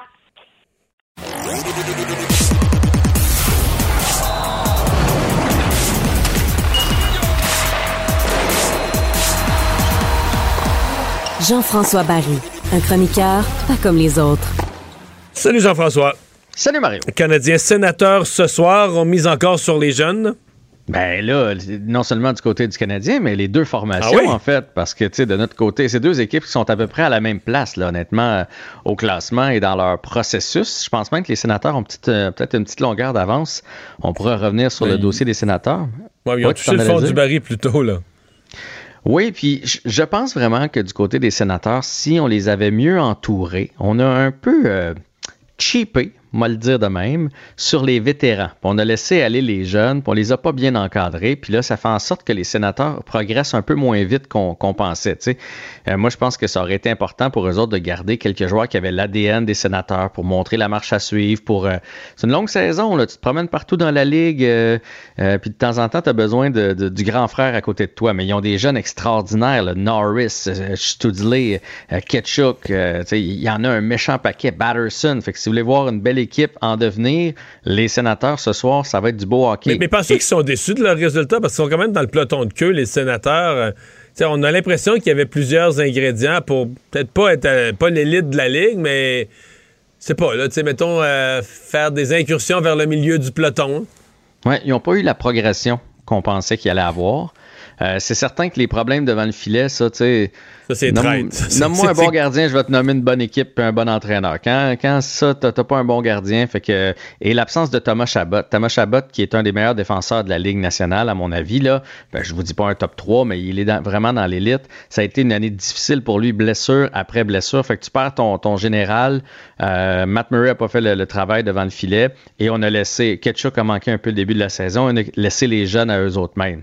Fait que on a un peu couru après. Si on avait solidifié le devant du filet, puis aller chercher un ou deux vétérans pour, euh, pour encadrer. Tu sais, t'as, vu, je te donne l'exemple des vétérans, t'as vu ce qui s'est passé avec Trevor Zegras, là? Non. Et, OK, Trevor Zegras a fait une autre Michigan. Dans un match contre les Coyotes, euh, contre les Ducks. OK? Puis là, ça a l'air qu'ils ont célébré bien fort après cette Michigan-là. Ça a hérité les vétérans des Coyotes de Phoenix de l'Arizona. Puis à la fin du match, là, à un moment donné, euh, le, gardien, c'était 5-0, je pense, pour les Ducks. Ça avait presque la rondelle euh, de, de, gelée, ou en tout cas, elle était gelée. Puis Zegras a essayé de la prendre. Et là, les vétérans ont fait OK, c'est assez. Et là, euh, ça a viré en foire. Là, puis en tout cas, c'était pas beau à voir, là, mais tout ça pour dire que, Zegras aurait peut-être hérité de, mérité d'avoir un bon vétéran à côté de lui pour lui dire, regarde là, là, tu viens des humilier en faisant de Michigan à 4-0 calme-toi.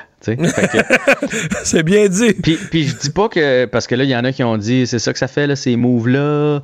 Ça fait en sorte que on humilie. moi, je, je, je veux dire, Michael Jordan faisait des, junk, des junk, euh, des, des, junk, des dunks, la, la, tête à l'envers, puis des 360, puis il y a personne qui est allé taper sa margoulette pour ça. Moi, je, je pense qu'il y a sa place pour ça dans le hockey. Peut-être que la célébration qui suit peut-être moins sa place. Bref, les, je pense que on Moi, je pense que ça, les Michigan, c'est un geste à risque. Je me souviens de David Savard qui l'avait regardé faire.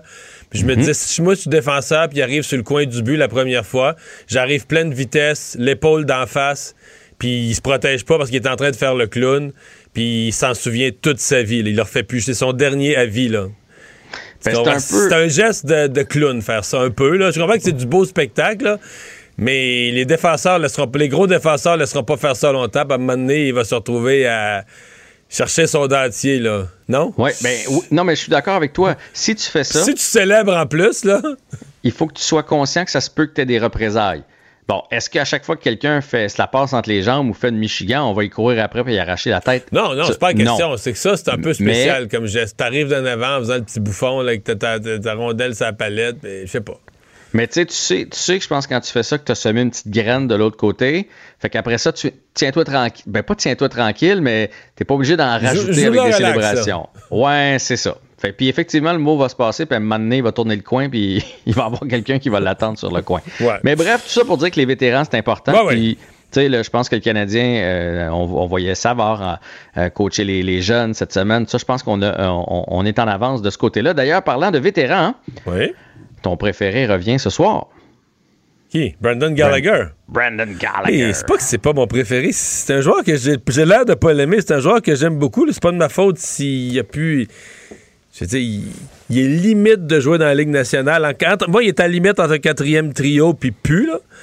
Puis là, ben, il gagne 6 euh, millions et demi pour les 6 prochaines années. C'est ça mon problème. mon problème, il est là, là. S'il restait une année, mettons euh, juste l'an prochain, son contrat, on, aurait un autre discours, mais là, ça va, ça va être long. Tout ça pour dire qu'il revient ce soir, c'est Petlick, Tyler, pas Rem, Tyler, celui qui joue avec la visière, là, qui va céder sa place. Allen va être le gardien partant. Et c'est pas mal ça là, pour les Canadiens contre les sénateurs. Et la Coupe Molson pour le mois de mars, euh, partagée, ah, partagée en deux. Ouais, de la bromance. De la bromance. Euh, Suzuki et Caulfield qui se partagent ça. Il était beau à voir en point de presse. Parce qu'ils ont eu le même nombre d'étoiles, le même nombre de points? C'est ça, la, Coupe Monson, dans le fond, là, j'ai pas exactement le nombre d'étoiles, mais, mais c'est des points pour première, deuxième, troisième. Deuxième, temps de points, troisième, temps de points, ils font le cumulatif. Le joueur qui a le plus d'étoiles remporte la tranche de la Coupe Monson, parce que c'est pas pour l'année, là, c'est juste pour le mois de mars. Et là, les deux sont arrivés vraiment à égalité. Et non seulement sont à égalité au niveau des points, mais sont à égalité au niveau des buts aussi pour le mois de mars. Sept buts pour euh, chacun des deux joueurs. Bref, on leur a décerné à deux. C'est de toute beauté des voir et c'est vraiment l'avenir du Canadien, ces deux-là qui s'amusent comme larron en foire. Je veux garder quelques secondes parce que je sais que notre temps, notre temps chef pour parler de Tiger Woods. Oui, qui va jouer au Master. On en a parlé il y a quelques minutes avec François-David Rouleau qui lui est sur place. Euh, Est-ce qu'il a confirmé? Parce que Tiger a dit je devrais 99, D'après François-David, c'est 99,5% S'il n'y a pas de malaise, à moins qu'il y a vraiment mal à la jambe toute la nuit parce que marcher dans les côtes et tout ça, mais pour tous les journalistes sportifs qui sont là, c'est fait, il va jouer. Oui, ben c'est ce que je pense aussi. Non seulement il va jouer, mais il a dit qu'il se croyait en mesure de remporter. Imagine le. On dirait que je suis sceptique, moi, qui, qui, qui, est top niveau. Là. Oui, moi aussi, là. Mais c'est, ça va être phénoménal et honnêtement, euh, on veut tous être devant notre téléviseur pour voir ça. 14 mois seulement après son accident où on, a cru qu'il allait laisser la vie. Après ça, on, a entendu dire que ses jambes, il allait peut-être plus jamais marcher. Il y a des plaques, des vis, etc. Et là, après ça, on a parlé de golf, mais c'est du golf récréatif. Joue au golf avec son fils, là, c'est ça. Et finalement, il se retrouve au Masters. C'est, incroyable. Et si jamais il peut tenir le coup, là, juste se rendre à la dernière journée, ce serait fantastique de voir Tiger. En tout cas, on est très, très heureux pour lui, puis on va suivre ça, c'est sûr. les diffuseurs, les commanditaires, tous ceux qui ont intérêt au code d'écoute sont de bonne humeur de le voir. Oui, monsieur. Salut à Thomas. Salut. Il analyse la politique, il sépare les faits des rumeurs. Mario Dumont. Cube, Radio. Cube Radio. Cube Radio. En direct à LCN. Et on retrouve maintenant euh, Mario Dumont. Salut Mario. Bonjour. Alors évidemment, là, on s'y attendait, mais aujourd'hui, ça s'est confirmé. Euh, le masque, on va continuer à le porter dans les lieux publics au moins jusqu'à la fin euh, du mois. On sera la dernière province, d'ailleurs, à retirer cette mesure au Canada. Ouais. Mais ce bout-là, je sais que c'est dit et répété beaucoup. Sincèrement, moi, je m'en fous de ce que font les autres provinces. nous autres, on fait nos affaires. Euh, et ce que j'entends, c'est qu'il y a des directeurs, directrices de la santé publique dans d'autres provinces euh, euh, qui regrettent un peu, qui disent Ouais, là, nos gouvernements politiquement veulent pas revenir en arrière, mais on aurait peut-être besoin du masque un peu pour cette vague-là. Nous, au Québec, on était à quelques jours de l'enlever. On arrive dans une vague dont la plupart des experts semblent penser qu'elle sera d'assez courte durée, là, bien intense tout à coup, tout le monde là, là mais d'assez courte durée. Donc, euh, non, je pense qu'on fait la chose logique. Euh, il n'y aura pas de personne qui va en mourir de porter à l'étape où on en est dans cette pandémie, avec ce qu'elle nous a coûté à tout point de vue. Euh, deux semaines de plus à porter le masque. Oui, oui, oui. Deux semaines de plus à porter le masque alors que tout est ouvert, ah restaurant. On dit tout est ouvert. Je vois que dans le domaine du spectacle, ils l'ont pas facile. Le, gouvernement leur permet d'être ouvert, mais il manque un musicien, il manque l'artiste principal, il manque du personnel, etc. Il y a beaucoup, beaucoup d'annulations. Et que là, on vit avec le gouvernement qui te laisse le droit de mais tu vis quand même avec les difficultés concrètes qu'il y a beaucoup de tes gens qui, ont la, COVID. Mais néanmoins, on ne veut pas retourner à des fermetures. Euh, le, docteur Boileau était vraiment très clair sur cette question-là aujourd'hui. Alors, ce qu'on nous demande, c'est l'obligation de porter le masque qui va durer euh, deux semaines supplémentaires. Donc, je pense pas qu'il y a énormément à dire là-dessus. Qu'est-ce que tu as pensé de la période des questions, euh, disons-le, mouvementées d'aujourd'hui? là? Bon, il y a, l'histoire du CHSLD Aaron qui revient à l'avant-scène. Je vais dire deux, trois choses là-dessus. La première, moi, je crois sincèrement que euh, il y a des ministres qui ont, qui ont pas dit à un certain point euh, toute la vérité. Quand ça a commencé à sortir, de dire, ben, on avait eu des courriels qui nous avertissaient qu'il y avait un problème de personnel. Ils disaient pas le monde meurt de faim, ils disaient pas le monde meurt de soif, mais tu sais, quand tu dis pas tout dès la première étape, puis moment donné, ça sort euh, six mois, un an, un an et demi plus tard, oups, ça, ah ouais, ouais, j'en savais un petit peu plus, mais pas ça. Ça, euh, c'était pas, euh, c'était pas la bonne chose à faire. Euh, et là-dessus, l'opposition pose de bonnes questions. Je pense aussi que l'opposition, il y a une vraie question qui se pose sur la responsabilité ministérielle. Une fois que tu es averti comme ministre qu'il y a un problème, même si tu n'as pas dans les courriels toute l'ampleur, est-ce que tu dois fouiller, poser plus de questions? Certains diront oui, certains diront, ben, dans une crise comme on vivait avec la COVID, on ne pouvait pas tout savoir. Ça, c'est une chose. Par contre, quand l'opposition pousse la coche de plus et dit, et tantôt à Cube Radio, une députée libérale, la députée Monique Sauvé, qui me dit, elle, elle, affirme que Marguerite Blais, que, Daniel Mécan savait que les gens mouraient de faim, mouraient de soif, que ces ministres-là savaient ce qui se dans les chambres du CHLCLD Aaron, puis que ça les dérangeait pas, puis qu'ils faisaient rien. Là, je te dire, je décroche Totalement. Là, je pense qu'on est rendu. Moi, dans ma tête à moi, là, il n'y a pas un député des quatre partis à l'Assemblée nationale. C'est tous des gens, ils sont pas tous parfaits, mais des gens bien intentionnés. Et devant la tragédie humaine, tous auraient réagi, tous auraient sonné toutes les alarmes disponibles. Alors, c'est un niveau d'accusation où je pense que quand tu écoutes ça, tu, tu y crois plus. Tu dis là, là c'est le moment où l'opposition exagère. D'ailleurs, à la période des dérapage, finalement. Ouais, ben, Aujourd'hui, à la période des questions, ils ont demandé la démission de trois ministres. Euh, plus que 10% du cabinet c'est le point où on dit, ouais, là, trop, c'est comme pas assez. Faites votre travail d'opposition, posez des questions difficiles sur une situation horrible qui est arrivée, puis où le gouvernement doit répondre de ses actes. Il y, a, il y a le dépassement où tu y crois plus. Tu dis là, c'est rendu la partisanerie de l'année d'élection. Ça paraît effectivement qu'on s'en va en élection euh, bientôt. Terminons sur, l'Ukraine, ces images. moi, ça me donnait la nausée ah! quand, j'ai vu ça. Puis je pense que ça nous interpelle tous euh, vraiment fort. Là le président Zelensky a posé un geste audacieux. Il amène la communication à un autre point parce que, tu sais, un discours à l'ONU de, tous les temps qu'on connaît, c'est un discours à l'ONU. Donc, lui, sur son temps, il l'avait fait au Congrès américain la même chose. Sur son temps de parole, présente des images, des images dures, mais en même temps, Michel, si tu sièges au Conseil de sécurité de l'ONU, au niveau planétaire, pour la paix dans le monde, pour les droits de l'homme sur la planète, mais ben, d'après moi, s'il s'est passé des atrocités, tu es assis sur un siège où tu mérites des voir, de te faire mettre d'en face, de prendre des décisions ensuite. Alors moi, j'approuve ce que le président Zelensky a fait. Il faut que ce soit su, il faut que ce soit vu. Mais on fait quoi, là? On est rendu pas loin de la limite des sanctions économiques. Les pays de l'OTAN veulent pas participer, veulent pas déclencher une guerre mondiale en allant plus loin dans cette guerre-là. Il reste essentiellement une chose. Il reste aux pays d'Europe à dire on est prêt à se priver à se restreindre en gaz naturel, en pétrole, pour punir, là, pour punir la Russie. Mario. C'est comme si nous, on coupait l'électricité au Québec. Ah, là. Le lendemain, on n'a plus d'électricité. C'est énorme. C'est-à-dire que les, mesures économiques où le pays qui les impose ne se sacrifie plus lui-même, il n'en reste plus. Là. Donc là, on est, on est rendu là. Ou bien on entre en guerre contre la Russie, mais ça, je pense que c'est une étape que l'Occident n'est pas prêt à franchir à ce point-ci. Intéressant. merci Mario. Là. Au revoir. Salut.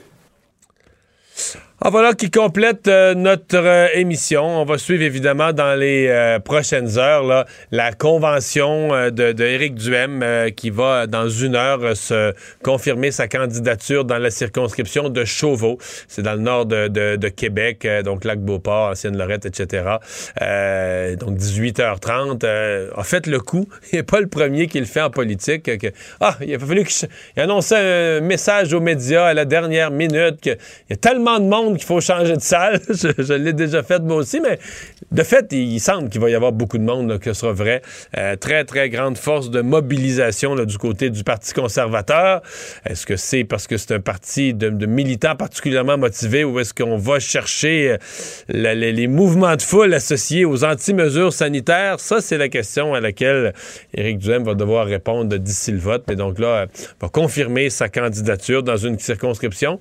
C'était celle où les conservateurs à l'époque où le parti était très peu connu, ramassait quoi, 1% au Québec, mais euh, dans ce comté-là, je pense qu'il y avait eu 8 à la dernière élection. Donc, c'est à peu près le seul comté où il y avait eu une tranche de vote euh, un, peu, euh, un peu significative. Donc, c'est logique pour Éric Duhem. C'est un comté aussi où la CAQ a un député, Sylvain Lévesque, mais pas un ministre. Il y a plusieurs ministres dans la région de Québec. Dans ce comté-là, il n'y a pas de ministre. Donc, pour moi, c'est pas une surprise. Ça fait plusieurs semaines qu'on voit très bien que c'est vers là que M. Duhem s'enligne.